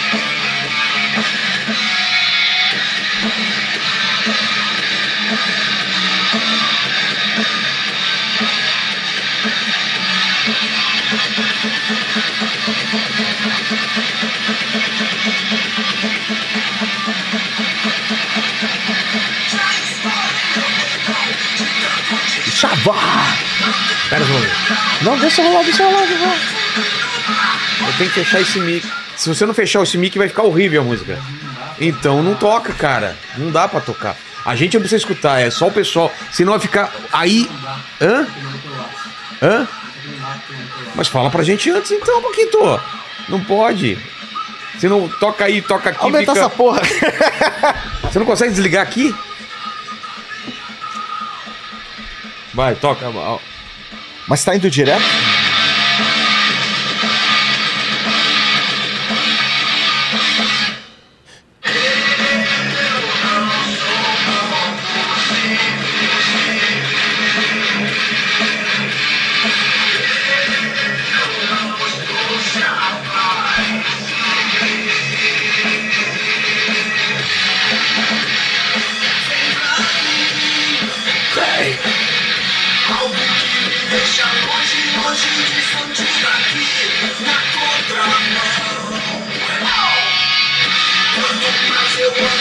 Em outra direção.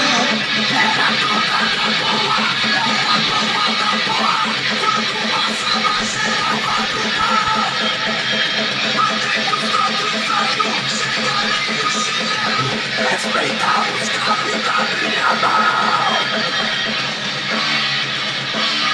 Dois bumbos.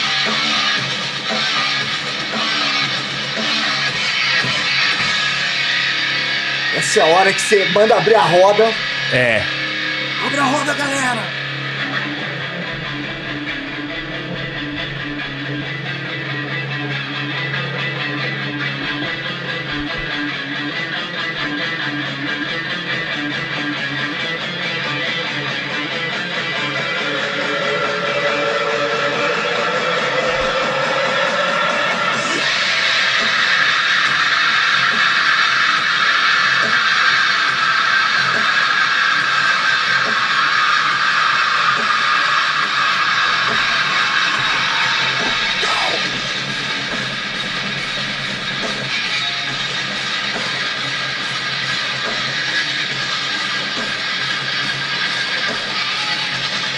Virada. Pantera, sacou? Puta sonzeira, mano.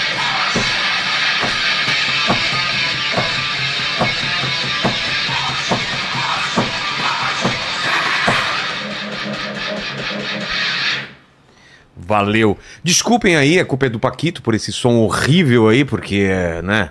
Já falei, tem que colocar uns, uns, uns fones aqui, Paquito, e tirar o áudio aqui pra não ficar dando esse retorno aqui. Vamos fazer isso depois, na próxima? Fone, com fone dá pra fazer. Então, é só falar. Tem fone aí pra caramba.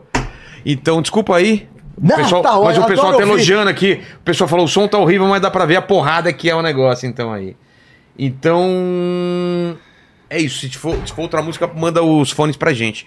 O que, que, que o pessoal pode esperar quando sai? Como que é o esquema desse. Cara, é Você ainda assim, pensa o, como um o disco? meu, não, é, eu penso como disco, mas assim, não, não, não, não formato físico. Talvez Mas como uma historinha pra É, contar. exatamente. Não faixa inclusive, faixa. é, inclusive eu, eu, eu, eu salvei aqui na minha pasta, mais ou menos, é, mais ou menos como eu gostaria que as pessoas escutassem esse disco.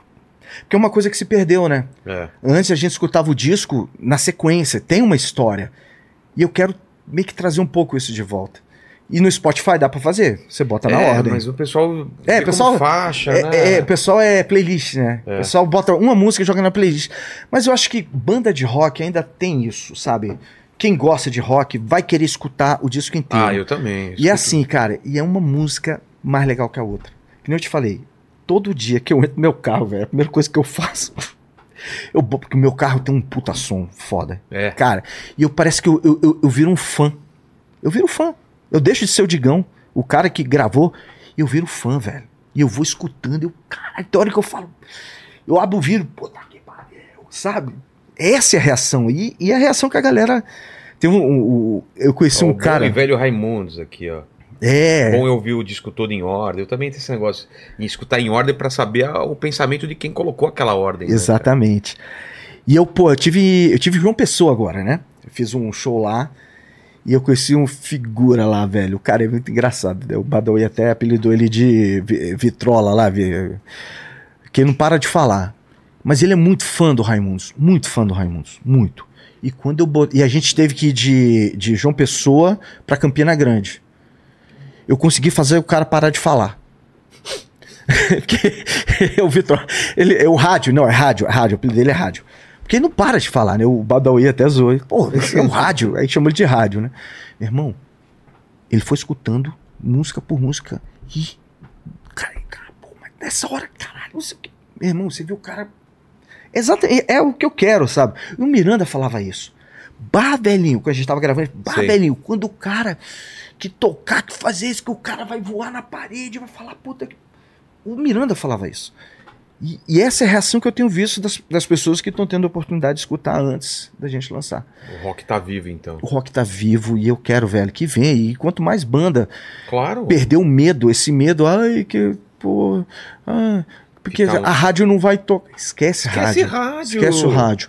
Faz É. o que você acha que tem que ser, que tem que ser legal, velho. Tem que vir novo, e vir uma coisa legal e, e que converse com todo mundo. Mas ainda faz sentido fazer pro gravador ou agora é, o lance é fazer Não, independente? não, Como tem- que, que é, você acha? Cara, vai depender. Inclusive, que isso que eu fiz aqui agora, quem sabe, né? Dá um. É, então. É, a gente tem gravadora querendo. Mas, mas- mas eu A falo, gente tem. por que, que precisa de gravador hoje em Mas dia? eu quero uma Mas galera. precisa? É, eu quero uma galera forte da internet, cara. A galera que vai fazer o caminho certo de hoje. Né? Que é. É porque a gente, antigamente, tudo bem, se não tivesse É. gravadora, você não, não prensava o disco, não fazia É. o jabá e tudo É. mais, e, e rodava as rádios. Mas hoje em dia eu não sei, cara, qual que é o papel da gravadora. Não, tem, tem outros tipos de gravador hoje. Ah, hoje você que tem é tipo, forte no uma- digital. Um NRPM. É, exatamente, porque É. hoje é o digital, não tem. entendi. Mas eu acredito que, que nem a gente fez o Cesta Básica em 96, eu acredito que a gente fazia um box. E, e- mas isso é pra fã. Tá. Fã que quer ter o, o CD que nem vai tirar o plástico, ele vai, Exato, tirar, vai guardar. vai pegar e vai botar no, no, no, no coisa dele. Exato. Um box com aí com, com essas músicas num, num CD prensado, com capa, tudo bonitinho, enfim. Com, com, né, com design gráfico, tudo certinho. Que eu acho que tem que ter isso. Lógico, não, não com. Eu sinto falta, cara. É, não. E, e- e vinil também. Tem que ter esse disco em vinil. vinil tá voltando, É. né? A, a- a minha pretensão é gravar final desse ano ainda e lançar no que vem. Dezembro desse ano até É, dezembro. e, e lançar no começo do ano. Não, não no final do ano, não dá tempo. Não, final do ano não vale a pena, porque aí entra festa de fim de ano, entra verão. Esquece. É. Vai entrar aquela música que, né, aquela Jennifer da vida, aquela, sabe, aquela A, a coisa. música do verão vai a encher o que saco. vai encher o saco, então, velho, não quer nem conversa. Tô ligado. Quero começar um ano bem, começar um ano, né? Acabou o carnaval, não sei o quê. Disco novo. É Fechou. Paquito, manda uma pergunta que eu vou fazer um xixizão, hein? Bora. Ó, o Fábio aqui, nosso Fabão, barriga de balão, ele contou aqui uma história é, de um show em Dayatuba que é, você falou, aliás, ele falou que vocês consideram o pior de todos. Ele falou que ele tava lá, que ele pulou o portão pra entrar e aí estourou o gerador, era acho que numa escola, coisa do tipo. Ele perguntou se lembra dessa, Rapaz, desse rolê aí. E- em Dayatuba, velho. Cara, eu acho que eu lembro, velho, que, que era. Não, que eu, não era nem o gerador, não, que era o. Eles tinham pego a energia do poste.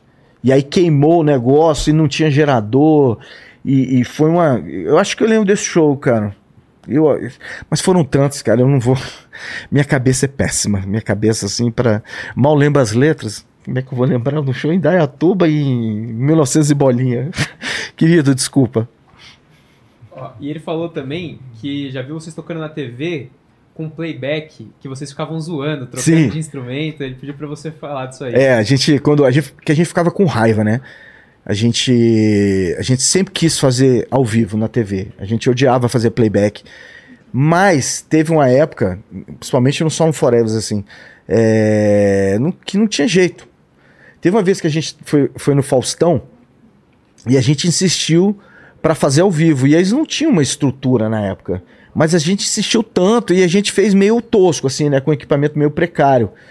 E tinha um produtor lá, o, o cara meio cariocão também, assim, pô, maneiro, pô, que, pô, acho legal esse negócio de vocês querendo fazer ao vivo, mas, pô, faz playback aí, vai ficar maneiro e tal, não sei o quê.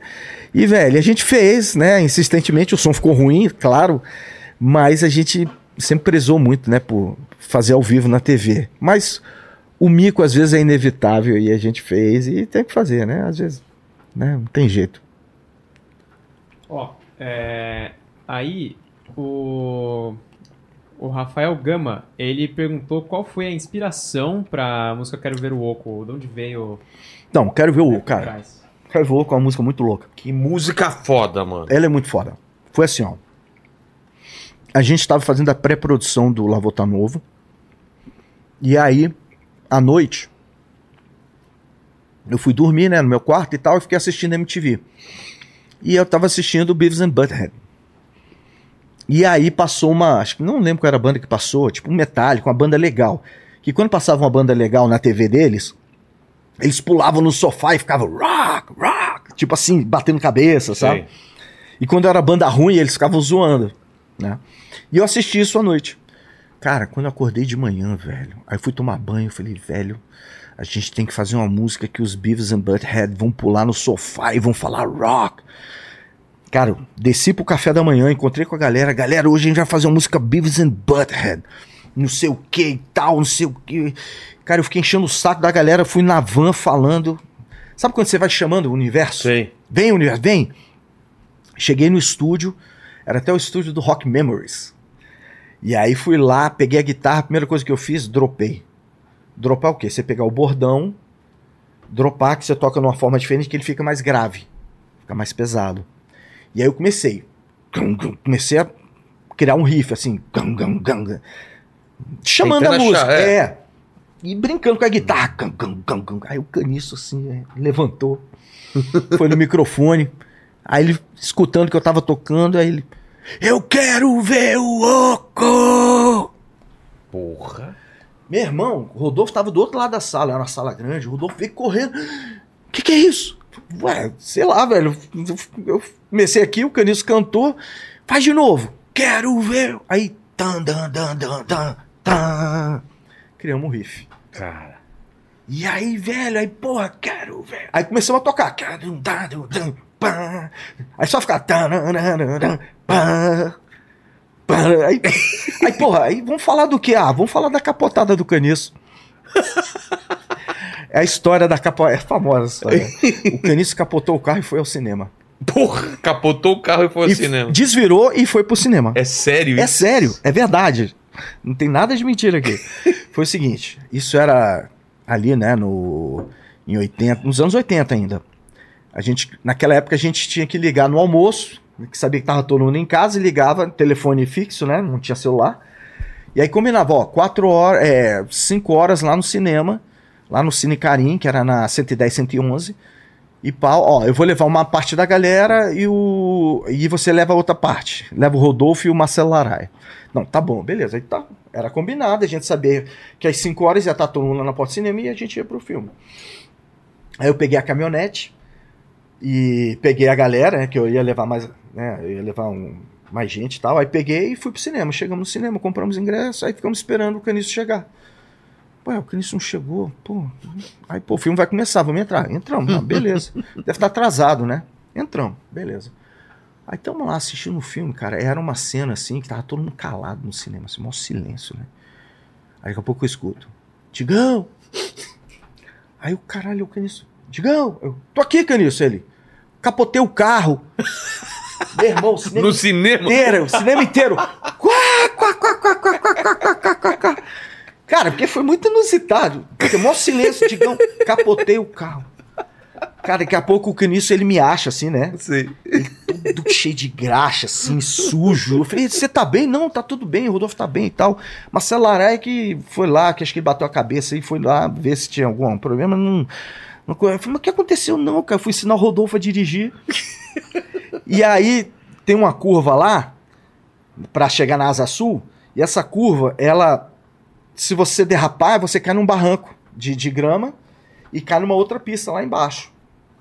Caniço veio com Fusquinha, Fusquinha dele lá, azul calcinha. Irmão, o bicho veio, do jeito que ele veio, ele entrou na curva. Aí o carro foi para um lado, foi pro outro e foi para cima do barranco. Cara. Aí desceu o barranco, aí chegou no final, assim, no barranco, tombou. E aí o teto, assim, o teto só amassou e o carro tombou. Porra. Aí eles quebraram o vidro, saíram. E aí foi parando o carro, né? Foi parando gente. Aí eles desviraram o carro. Cara, coisa de filme. Aí o Rodolfo contando, porque o Rodolfo ele é muito bom contador, cara. Aí ele falou que, que eles tomou um upper do Fusca. Porque estavam fazendo maior força, né, pra desvirar. Aí, aí o Fusca desvirou de uma vez. E aí o teto bateu assim, deu um, um soco no queixo. Aí desvirou. Aí desvirou o carro, né? Aí tal. Aí o Caniço entrou, deu na chave, pegou. Vamos pro cinema. Aí o Rodolfo entrou e foram pro E cinema. bora. Meu irmão, Cara. Aí beleza, aí eles foram pro filme, o filme terminou, ele estacionou o carro na frente da saída do cinema, velho, na frente. O cinema inteiro foi olhar o carro, brother. Cara, foi muito engraçado. Aí o carro, eu não lembro se você lembra daquele daquele que tinha no jornal, aquela charge de jornal, Sim. os, pe- os, pe- os pescoçudos, Sim. que eram os Do Galhardo, é. é que ficava Caco com a cabeça Galhardo. torta assim. Lembro. Meu irmão, o carro dele tava igual. O carro tava todo inteiro até o fim da porta, aí o teto fazia assim, ó. Cara. Sacou? Cara, aí ele, tá, vou embora e tal. Ele entrou no carro, aí foi ele e o Rodolfo do carro e os dois assim, ó. Todo troncho.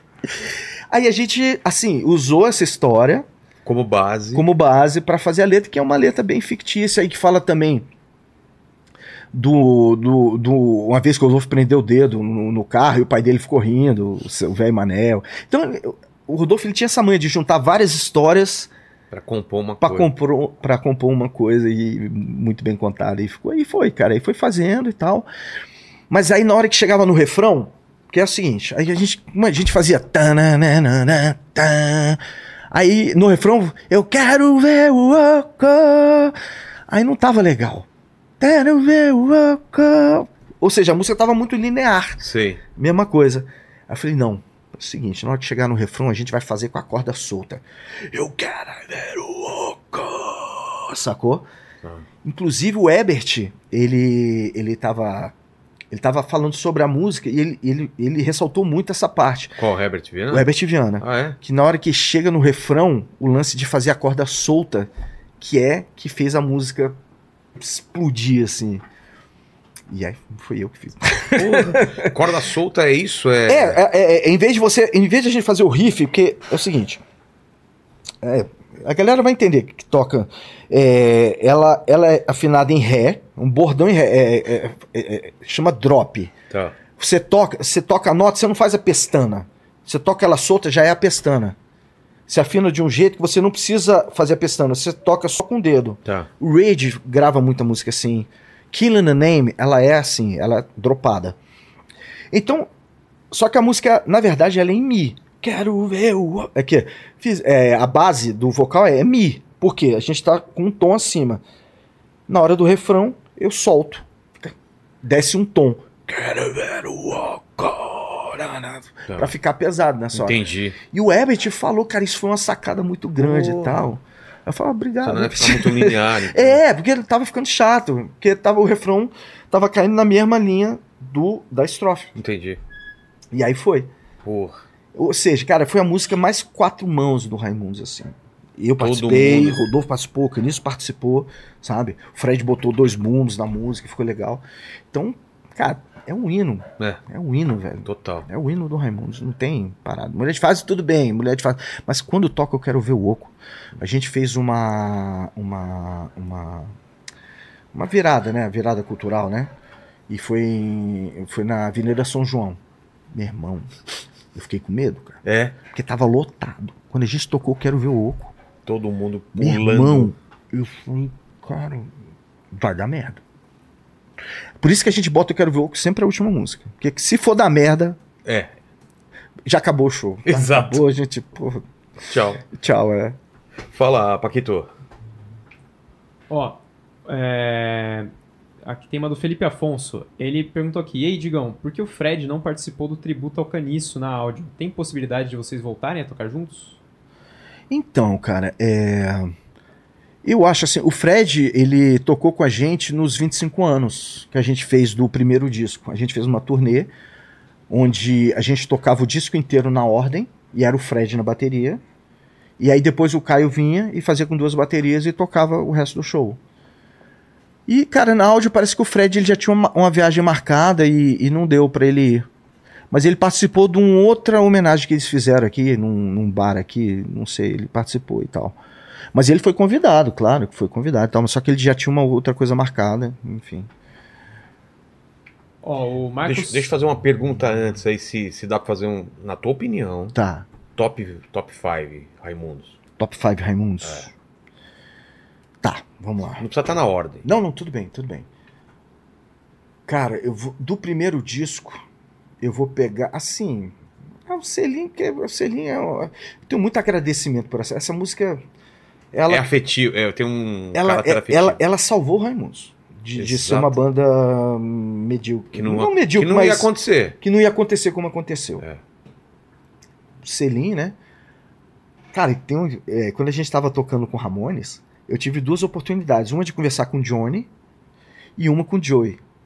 E a vez que eu conversei com o Joey, ele chegou pra mim: Hey, I like the slow music. Ele falou do Selim. Ele- A É? música que ele gostou foi a Selim. Porra! Imagina, nosso ídolo falar É. que Selim, que a mais gostou era Selim. O Joey, porra, a música é foda, Selim. Aí, Selim. Aí no Lavô Tá Novo, quero ver o Oco, Tá. né? Ahn, Pô, aí tem só e 100, mas aí eu vou, eu vou gastar, né? Eu vou, vou pegar por Tá. disco. Cesta básica, papo no que dói, né? Não sei. É... No Lapadas do Povo, baile funk. Baile funk é o aquele riff. Aquilo ali, velho, Arrebenta. era foda. Aí já foram aqui e Mulher de Fase, né, cara? Mulher de Fase realmente não tem como. Não colocar. né? E o riff de Mulher de Fase eu criei ele nos anos 80. É mesmo? Sem ter a música ainda? Sem ter a música. É. Aí o Rodolfo falou, cara, esse riff é muito bom, velho. Eu vou usar aqui. Eu falei, pode usar. Meu nome vai estar na música, tá bom demais. Muito bom. Fala, Paquito, desculpa, você ia falar uma, fazer uma pergunta aí. É, o Marcos Cressoni, ele mandou aqui, Digão Monstro, Raimundos, melhor banda nacional. Conta a história da música Folha de Zinco, por favor, abraço. É, A Folha de Zinco é composição do Denis. É, um, é uma história maluca aí. Uma, assim, Folha de Zinco, assim, é uma fase assim que, assim, eu acho legal, mas não acho que seja, inclusive até o Lobão, né? O Lobão, ele falou da gente, falou, né? Falou do CPM, você viu esse negócio do Lobão? E eu, em vez de eu ficar puto com o Lobão, No, aqueles áudios vazados, né? é, os áudios Mas o que, que ele vazados. falou? De vocês eu não lembro. É, da gente ele falou que assim que a gente não tava mostrando nada novo, legal e coisa e tal. E eu, em vez de eu ficar puto, pô, o Badawi ele xingou, sabe? É. queria dar porrada daquele jeito. Eu não, cara, eu escutei ele, eu preferi escutar ele, não ofendi o Lobão de forma alguma. E eu quis escutar e entender o que ele tava querendo dizer. Eu sei que essa fase, né? Essa fase é uma fase que não, a gente não fez músicas que, que, que estouraram, que, porra, que foram fortes o suficiente pra, sabe, dar aquela, aquela coisa, né? Aquela coisa que o Raimundos necessita, que é o que é diferente que tá rolando com essas músicas daqui. Que eu tenho, cara, uma certeza assim, muito. É uma música legal e tal. E é história doida, velho. Não tem muito a ver, assim. é- a gente inventou, é uma história que é inventada. Assim, não tem uma história, né? Assim, é isso. Tá. Tem uma outra música que você acha que vale a pena contar a história da música? Deixa eu ver, cara. É, é ah, Puteiro e João Pessoa, pô, Então.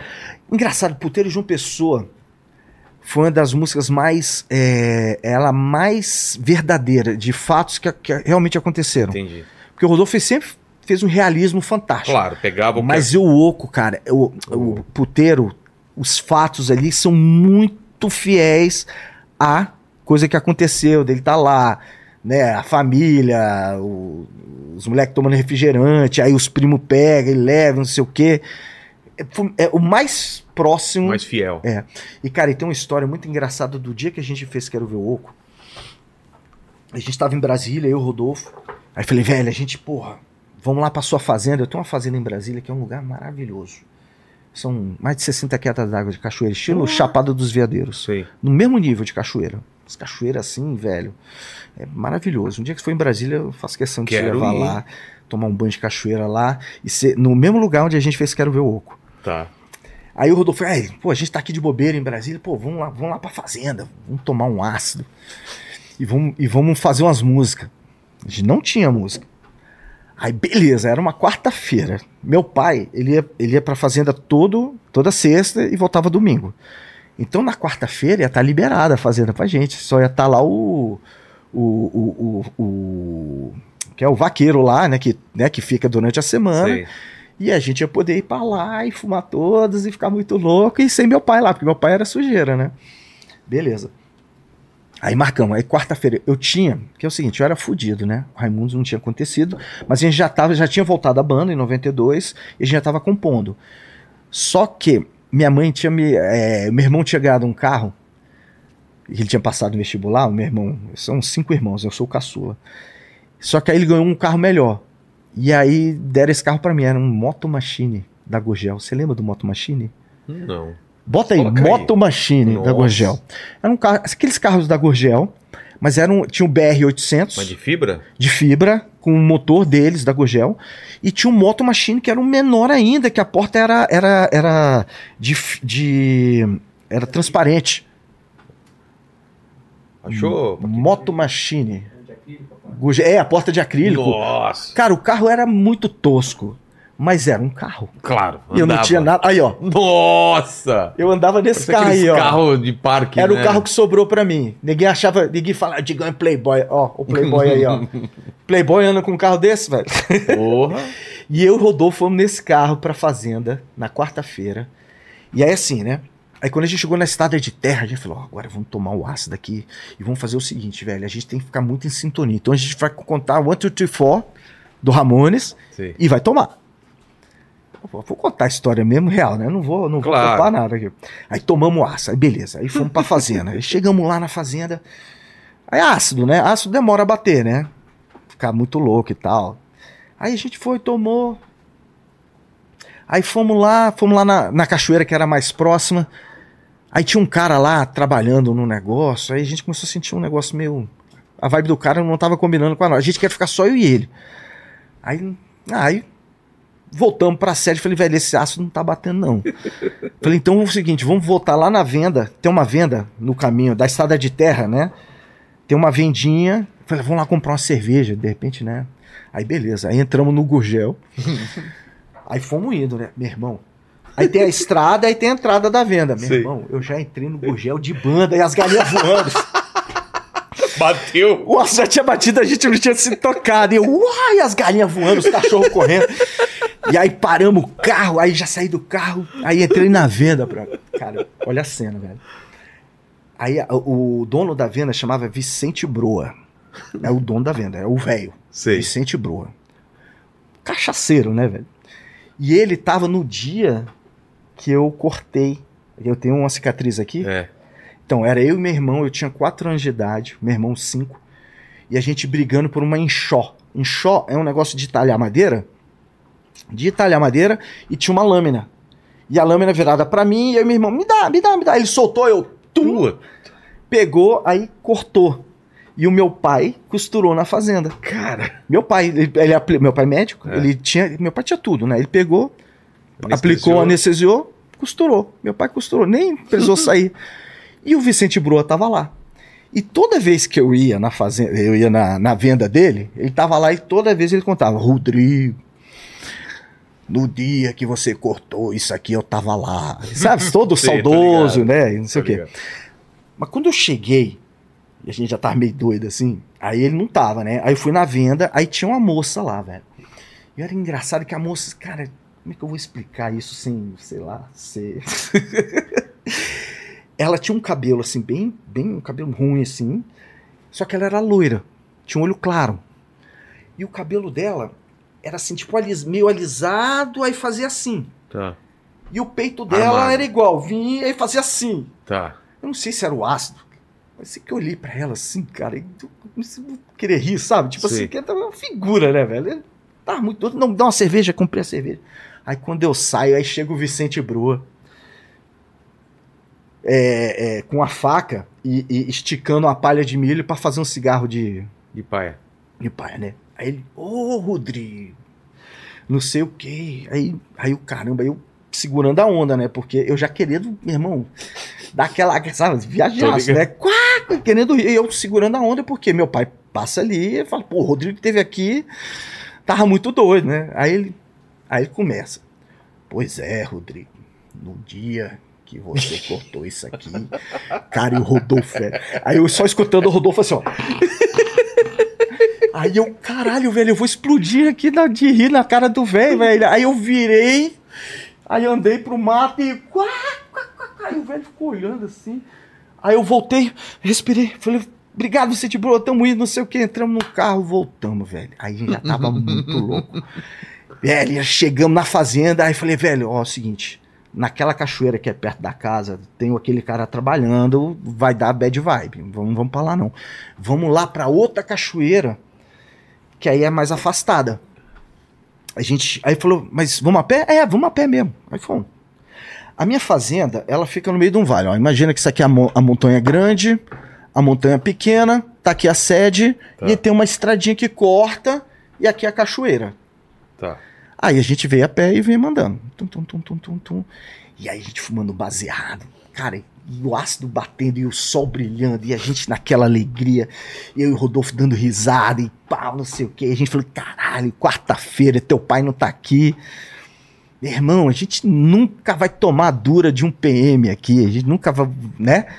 Nunca vamos tomar uma- um tapa de um PM porque É. a gente tá fumando um baseado, sacou? Meio do nada. Liberado, pô, a fazenda do meu pai, propriedade privada. E a gente, é, é. Aí eu, hum, aí fiz assim, ó. Hum, eu senti um negócio nas costas assim. Aí eu olhei, velho. Aí lá na puta que pariu, na estradinha, vem uma caminhonete amarela, assim, ó. Eu juro. Vem a caminhonete, uma F1000 amarela. Não, a, a caminhonete do meu pai é uma D20 vermelha. Tá, Não é meu pai. exato. Aí Tranquilo. Aí beleza. Aí veio, passou pela sede e veio na mesma estradinha. Era uma estradinha só que cortava o vale inteiro. Aí veio chegando, eu falei, "Ih, Rodolfo, apaga aí, não sei quem é, né? Apaga aí e tal. Ele apagou. Eu, tirar o bafo um pouco e tal. Aí a caminhonete para. Falou, opa! Me chamou assim, o cara. Tava o cara e uma criança. Aí eu dei a volta, aí cheguei, aí ele abaixou o vidro, o cara com óculos Ray-Ban assim, ó.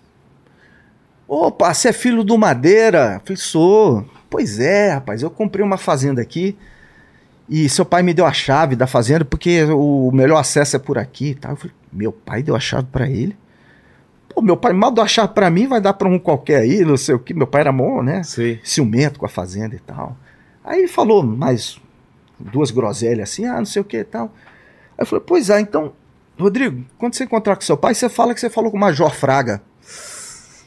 aí eu assim, aí eu, aí eu, eu segurando a onda, né? Major Fraga, então tudo bem. Aí o Major, Major pode ser, sei lá, do bombeiro, alguma coisa assim, né? Aí a caminhonete andou.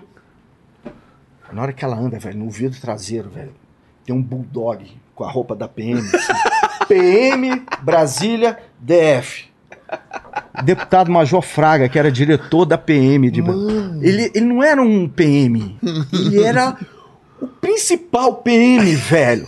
E eu, o Rodolfo, tinha acabado de falar, velho, a gente nunca vai tomar dura no PM. E chega o comandante da PM, velho. Eu juro, eu- meu pai nunca falou, nunca tinha falado, eu jamais imaginar que aquele cara ia passar naquele. Cara. Aí ele foi, né? Aí eu olhei pro Rodolfo. Começou a rir, velho, ri pra caralho. Aí acendeu o baseado. Aí fomos, fomos pra cachoeira. Aí chegamos na cachoeira, né? Aí é bonito pra caramba o lugar onde a gente parou. Aí sentamos, tinha umas pedras, tem um lago, tal, não sei o quê. E a gente cheio dos baseados. Aí- Aí beleza, aí estamos lá. Aí beleza, vamos fumar outro. né? Naquela época a gente fumava muito. Aí eu fumando baseado aqui e tal. Aí sabe quando você fica assim, parado, sentado, pô, mó, que, que lugar maravilhoso, eu fumando baseado. Aí você para e fica viajando assim com baseado, baseado aceso, assim. Aí pôs uma borboleta assim no baseado. Aí eu fiquei parado olhando assim, a borboleta, viajando na borboleta. Aí eu comecei a olhar direito pra borboleta. A borboleta ela pousou no baseado e ela tem tipo uma linguinha. Tem. Aí ela ficou assim, ó, no baseado, assim, ó. Ah, para. Eu juro. Aí eu assim, e eu assim, Rodolfo, a borboleta tá fumando baseado. Aí o Rodolfo. Cara, a gente tava numa vibe tão boa, tão integrado com a natureza que.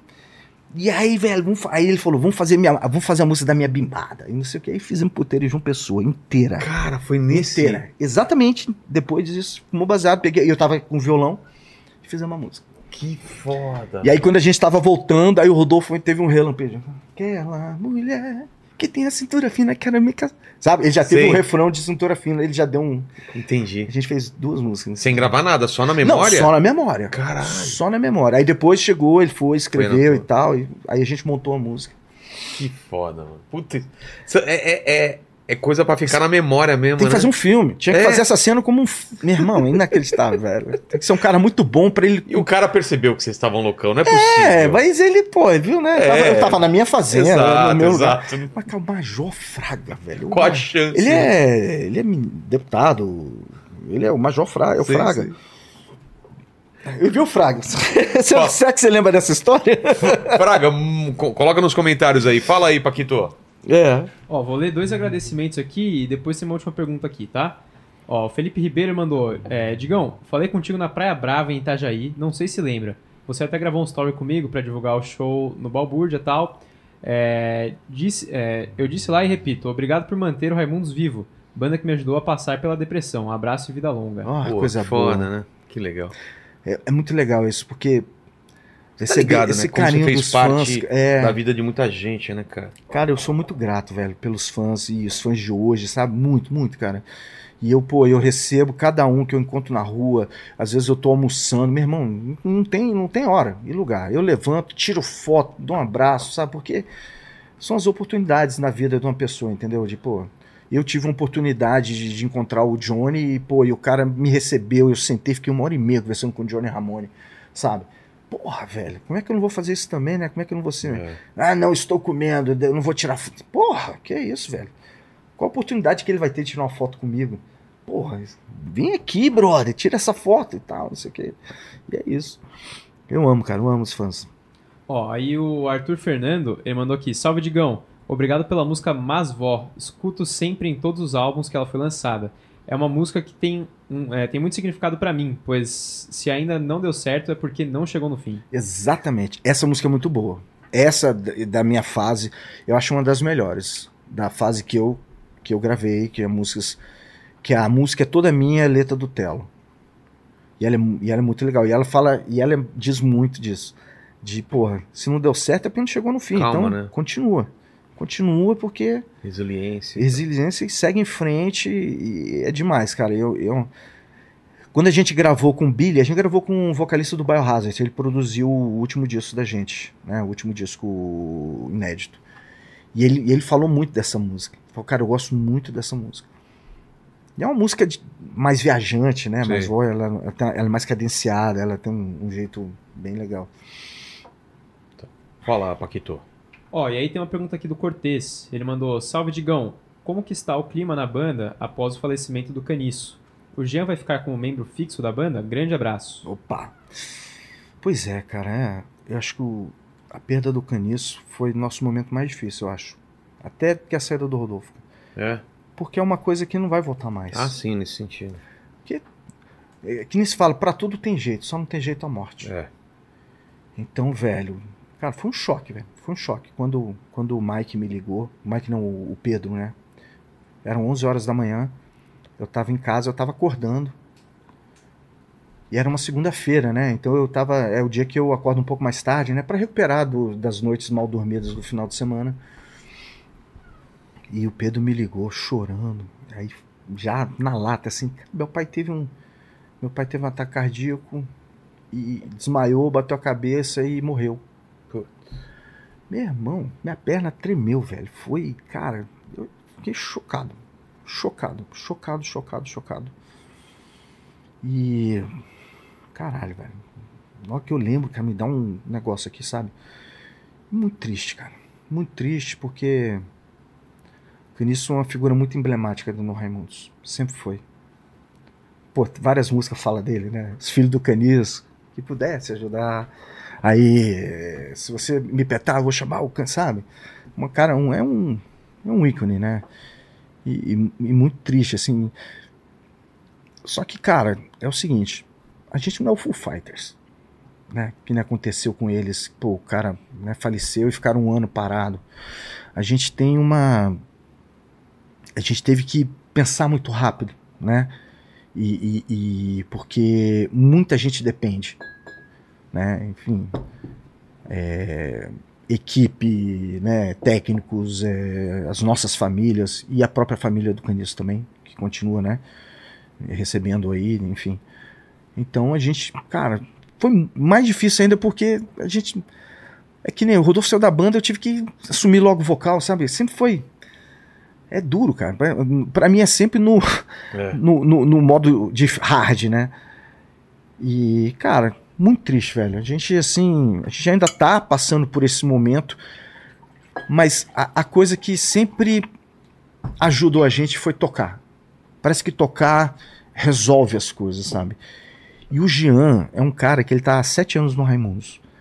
Ele já foi meu road, já foi road do Marquinho, já foi road do Caniço.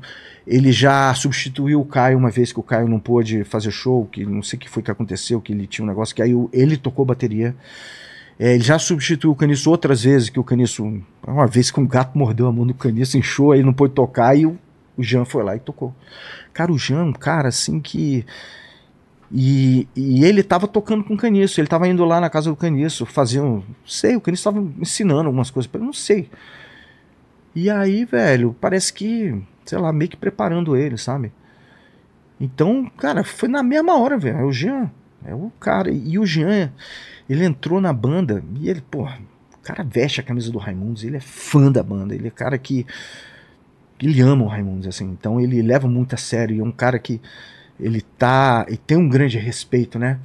Pelo legado do Caniço. Não, Ele não tá ali pra su- assim, substituir o Caniço, assim. ah, não, ele tá ali pra continuar. Ele encara isso de uma forma muito bacana e que os fãs sentiram isso muito legal, sabe? Então, é, isso está sendo bom, está sendo bom para todo mundo, sabe? Para a história do Raimundos, que é aquela coisa, cara. A gente tem um, um lema, né? Por isso que o Raimundos nunca vai se acabar. Enquanto, pô, tiver aqui eu, sei lá, alguém que, que ama essa banda tocando e cantando, o Raimundos vai continuar vivo. E é isso, cara. A gente tá. Não tá sendo fácil, não, cara. A gente tá seguindo. De vez em quando, pô, eu paro, penso, sabe? Vem, vem na minha cabeça. Volta, né? O filho dele me ligando. Perdi meu pai há pouco tempo também, na pandemia, sabe? É assim, cara. É, é a vida, cara. É a vida. Situação do Mingau também, né? A situação do Mingau, cara, muito triste, velho. Foda, velho. Que- Inacreditável, velho. É, pô, rezando pra que ele, sabe, que ele fique bem. e, E é Enfim. por isso que a gente tem que viver o dia mesmo e É. fazer valer, porque a gente não sabe, né? Não sabe. Pô, agradecer demais o papo, Digão. É, Você não tá livre? Porque eu sempre pergunto três. Tem três perguntas pra todo mundo que vem aqui. Meu Contigo amigo, não vai ser eu sou todo seu, eu Então- sempre quis vir aqui, eu então tô muito lá. feliz, eu tô, pô, amarradão aqui. Pô, obrigado, Digão. Pô, Con- Contar parte da história da ainda vou malhar história. aí, quando terminar eu vou fazer. Fechou. o Paquito te acompanha. aí. Galera, pô, tem uma academia aqui, vocês não estão ligados. velho. Profissa, né? Profissa demais a tua academia, velho. Profissa. Vou ali fazer porque eu, eu hoje não pude malhar, então eu vou Fechou, malhar aí fechou, hoje. tranquilo. A primeira pergunta é o seguinte, Digão. É, eu não sei se você já falou em algum ponto aqui da- do papo da gente, mas qual foi o momento mais difícil da tua vida? Cara, eu acho que foi agora. É. Foi com a Pedra do Caniço, assim, foi o que mais me chocou. O Caniço foi o cara que eu mais convivi na minha vida. Ah, é? Foi o cara que Tempo? eu mais convivi, é, que eu convivi, assim, que eu estive junto. Nem irmão meu, nem meu pai, nem. Foi o cara que eu mais convivi, foi o Caniço. Então, você vê, né, cara, como a vida é. Tá aqui hoje, a gente tá aqui hoje, amanhã É. pode ser não. É. Enfim. Foda, cara. É, é, é que não te falei. A ge- existia ali um fiapo de esperança que um dia a gente fizesse, né? Pelo menos um show. É, um retorno. um, um- só um coisa assim, sabe? E aí se foi com caniço. Isso aí. E até falaram o negócio do Fred, né? Eu achava que tinha muito a ver, assim, ah, fazer uma turnê, os quatro. Do caralho. Mas o, o que, o que o Raimundos é hoje, eu acho que o, o Fred mudou, assim, é uma coisa diferente, não sei, não sei explicar. Ah, tipo, pô, o Caio sair e trazer o Fred. Não sei, cara, o Caio, o Caio ele virou muito Raimundos, assim, sabe? Então a gente vai seguir assim, cara. Não sei. Não sei, não sei explicar muito bem isso. Segunda pergunta tem a ver um pouco com o que a gente falou aqui no papo também, que é sobre a morte, né? A gente vai morrer um dia e esse vídeo, assim como as músicas do Raimundo, vão ficar para sempre aí rodando na internet. Pro pessoal que voltar daqui 342 anos no futuro e estiver assistindo esse programa agora e quiserem saber quais foram ou quais seriam suas últimas palavras, seu epitáfio, fala pro povo aí. Porra, muito obrigado. Aí Você vai falar, eu quero ver o. Ah, é que eu sou muito agradecido, sabe? É? Por tudo, por tudo. Até pelas coisas ruins que aconteceram na minha vida. Eu sou agradecido porque elas me ensinaram muita coisa. Então eu, eu só agradeço, cara. Só agradeço. E eu aprendi muito depois que eu tive contato com Deus. Que quanto mais eu agradeço, melhor as coisas ficam, sabe? Quanto mais a gente reclama, pior as coisas É, ficam. eu acredito nisso também. Então, eu só agradeço, cara. As últimas palavras. Obrigado, porque Até agora aqui, pô, eu, eu vivo uma vida maravilhosa. Eu olho pra minha esposa, eu olho pra minha filha, eu olho pra minha banda, sabe? Por tudo que eu fiz, cara. Quando eu vejo as pessoas, sabe, por, por eu ter uma opção, né, diferente, uma ideologia talvez diferente, as pessoas falarem que, ah, que eu sou isso, que eu sou aquilo. É, mas As pessoas que não me conhecem. isso, As é. pessoas não me conhecem, cara. Elas não, sabe, elas. Elas deviam olhar mais pra pessoa mesmo. Então eu vejo minha família, eu sou muito agradecido, cara. Muito, muito, cara. Muito. Nossa, obrigado. Eu só agradeço, cara. Só agradeço. Só isso. Como você vê essa época que a gente está vivendo, principalmente pós-pandemia, desse acirramento nas redes, no mundo de as pessoas avaliarem os outros É. por alguma coisa que, hum, sabe, a gente trocou É. ideia aqui, três horas de papo. Eu acho que as pessoas podem te conhecer muito mais do que se você torce para um time, se você É. tem uma ideologia ou outra. Mas por que que isso pesa tanto na vida das pessoas a ponto de elas brigarem, cortarem relações? Você entende isso? Cara, eu, eu não entendo isso. Eu na não entendo. música você sofre muito isso? Com, Eu tenho com, os, com Olha só. os amigos Deixa eu da te música? falar. É, não, sofro, claro, sofri, né? Tive problemas aí, É. com, mas eu percebi que as pessoas que, que, que fizeram, que falaram de mim, eu- não eram meus amigos. Nunca foram. É, Por mais que tenham tido alguma história comigo, nunca foram meus amigos. Então, eu acho que vai além disso. Cara, eu tenho um. Eu, eu faço show solo. Eu tenho uma banda solo, assim, mas não, é uma coisa que eu faço, que eu gosto de tocar, porque eu gosto de tocar. Não só tocar Raimundo, eu gosto de tocar tudo, né? Que não eu te falei, no dia que você É. me der um violão aqui, brother, você vai entender entendi. o Homem Viola, que até o Caniço me chamava de Homem Viola. É... Eu não sei, cara, a internet ela ela ela ao ao mesmo tempo que é muito legal, é, assim, ela ela também se torna muito fácil você exacerbar uma coisa ruim que você tem em você. É. E eu falo isso de mim também, porque eu passei por isso também. Deu, sabe, deu, deu sem querer soltar uma coisa que talvez. Uma coisa que, pô, a gente. No ao vivo você não faria. É assim, que é uma coisa que eu não devo fazer. Todo mundo erra, todo mundo às vezes fala. Mas, o que está acontecendo agora, porque antes ali, né, antes das eleições e tal, as pessoas.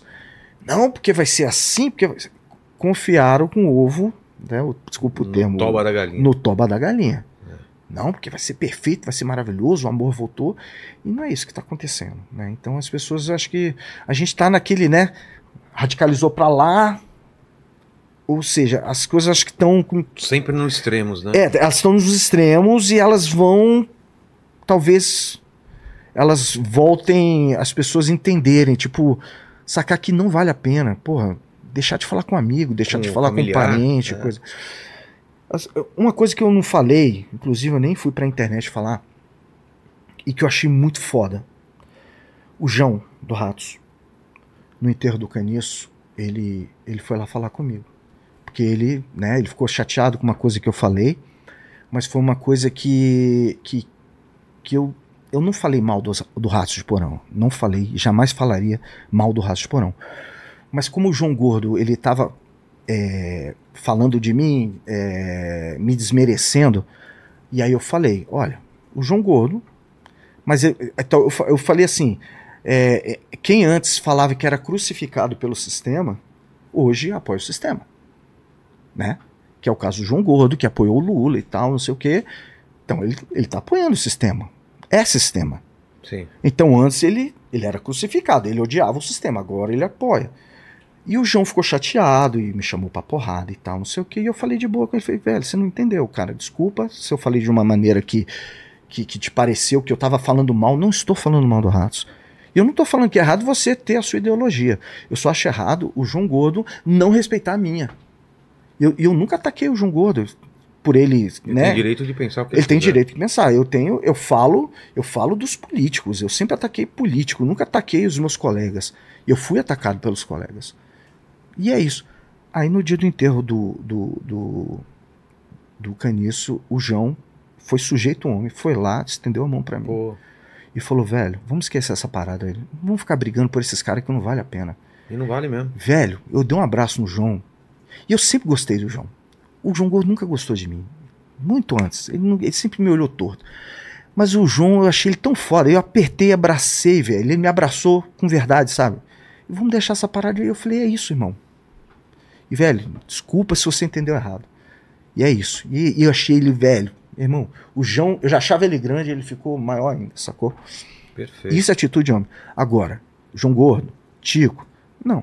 Essa galera, infelizmente, está insistindo, sabe, nessa coisa, no orgulho, nessa coisa. E é o que tá rolando, cara. É.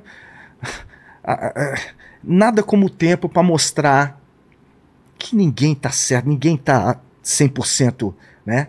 A minha ideologia é melhor, você é pior do que eu. Não é, velho. Todo mundo aqui tem, a gente tem coração, É. a gente luta, a gente quer um Brasil honesto, coisa. As pessoas gostam de falar, ah, Digão não entende nada de política. Velho, tu- tudo que envolve falsidade, ladruagem, coisa. Cara, meu caráter não permite que eu entenda mesmo, não, velho. Eu não, eu não sabe, eu não consigo. Eu não consigo aceitar, enfim. Eu tento procurar o lado melhor. O lado que eu procurei também tem os seus problemas? Claro que tem. E é isso, cara. Meu irmão, Eu respeito. Eu nunca fui atacar ninguém de graça, eu só me defendi. Nunca ataquei, velho. Nunca. Nunca fui lá falei, Tico, você é isso. João Gordo, você é isso, porque você. Nunca fiz isso, cara. Eu faço meu protesto falando de dos políticos. Enfim, é isso, cara. Perfeito. É simples. O baixista que toca comigo, cara, é esquerdista, meu irmão. E me É respeita. E eu respeito Cada um ele. sua. E é um cara que eu amo, velho. Eu amo. Eu vou deixar de falar com ele porque ele, porque ele é de. Não. Ele é um cara, porra, tem a vida dele, trabalha, sabe, faz o corre dele e pronto, eu respeito, e é isso. Deveria ser assim, né? É. Todo mundo. É. A terceira pergunta, Digão, é se você tem alguma dúvida, algum questionamento aí. Divide com a gente. Minha mulher chegou aí. É Opa. hora de chegar? Pegou o Noah já? Vou agora. Vai lá? Tá. A patroa chegou, meu irmão. É, rapaz, você vê. Ela que manda, né? Vem aqui, sempre tem que dar um oi, né? Arrumou o cabelo hoje? É. Ah, tudo E bom? aí? E aí, Prazer. quando, quando toca mulher de fase, ela canta junto. Ah, é? fã. Ah, obrigado. Demais, Ai. demais. Ah, Obrigado, agora não massa. atrapalha não. Tá bom, Tá vai pra lá. Obrigada. Que sacanagem. Qualquer coisa chama aí, Mari. É isso. é Alguma isso, é dúvida? isso. eu tinha. Eu tinha minha dúvida com Deus. É? Eu, porque, é porque eu, eu, eu, eu até te falei, né? É. Eu não entendia Co- direito como que. Como é que era. É porque eu não acreditava, não sei o que, que é. Tinha uma coisa. Você nunca tinha tido uma experiência. Exatamente. Rogério, cara, quando eu tive uma experiência com Deus na minha vida, pessoal, financeira, eu fiz assim, ó, velho. Vai Ah. falar o quê, né?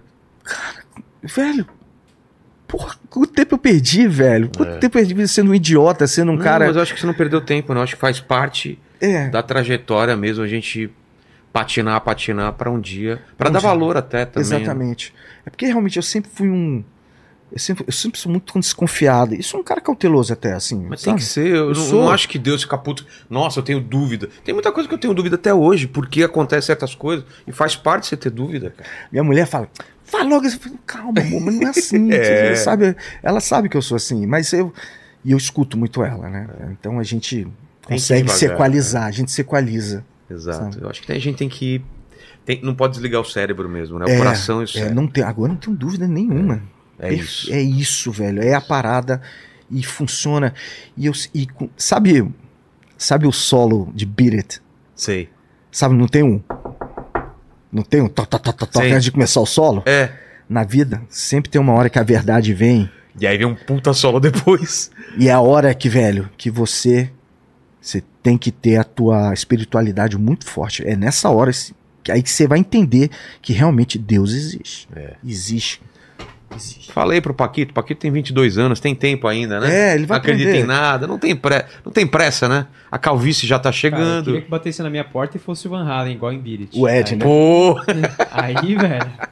obrigado demais, Digão. que Pô, papo Vilela, bom, cara, cara. que massa. Obrigado. Obrigado. Eu que agradeço. E vão treinar depois? Bora. Então Bora. fechou. Paquito, dá tempo. Paquito, é contigo. Galera, é o seguinte, você chegou aqui até agora, não deu seu like ainda, está moscando, então dá um like aí, se inscreve no canal e ativa Ah, o sininho. ô Paquito, posso live. falar de uma parada aí que a gente vai fazer? A, a Fabi me mandou aqui. Bora. É muito legal aqui, né? A gente vai ter um, um, um recado aí pra vocês que a gente vai participar do evento da, do Spotify, certo? Exato. Spotify Pod, Podcast Festival, não é isso? Exatamente, isso aí. Então os ingressos custam 50 por sessão e 25 meia entrada e pode ser adquiridos pelo link que, que vai ter na Tá descrição. na descrição, tá fixado nos comentários. Fechou. E tem o QR Code na tela também. Dia 4 de novembro, a gente vai estar no Tomi Otaki, que fica aqui em São Paulo. Eu vou de bicicleta, não sei como você vai, porque é aqui pertinho eu vou de bike. Eu vou Ou- andando, correndo, igual maluco. correndo, exatamente. E os 10 primeiros vão poder participar do Meet and Greet. O que, que é Meet and Greet? É a gente ficar é tirando foto. É, pra conhecer e tal. Você conhece o artista, tira Você que é fresco pra caramba, você não vai tirar foto, certeza.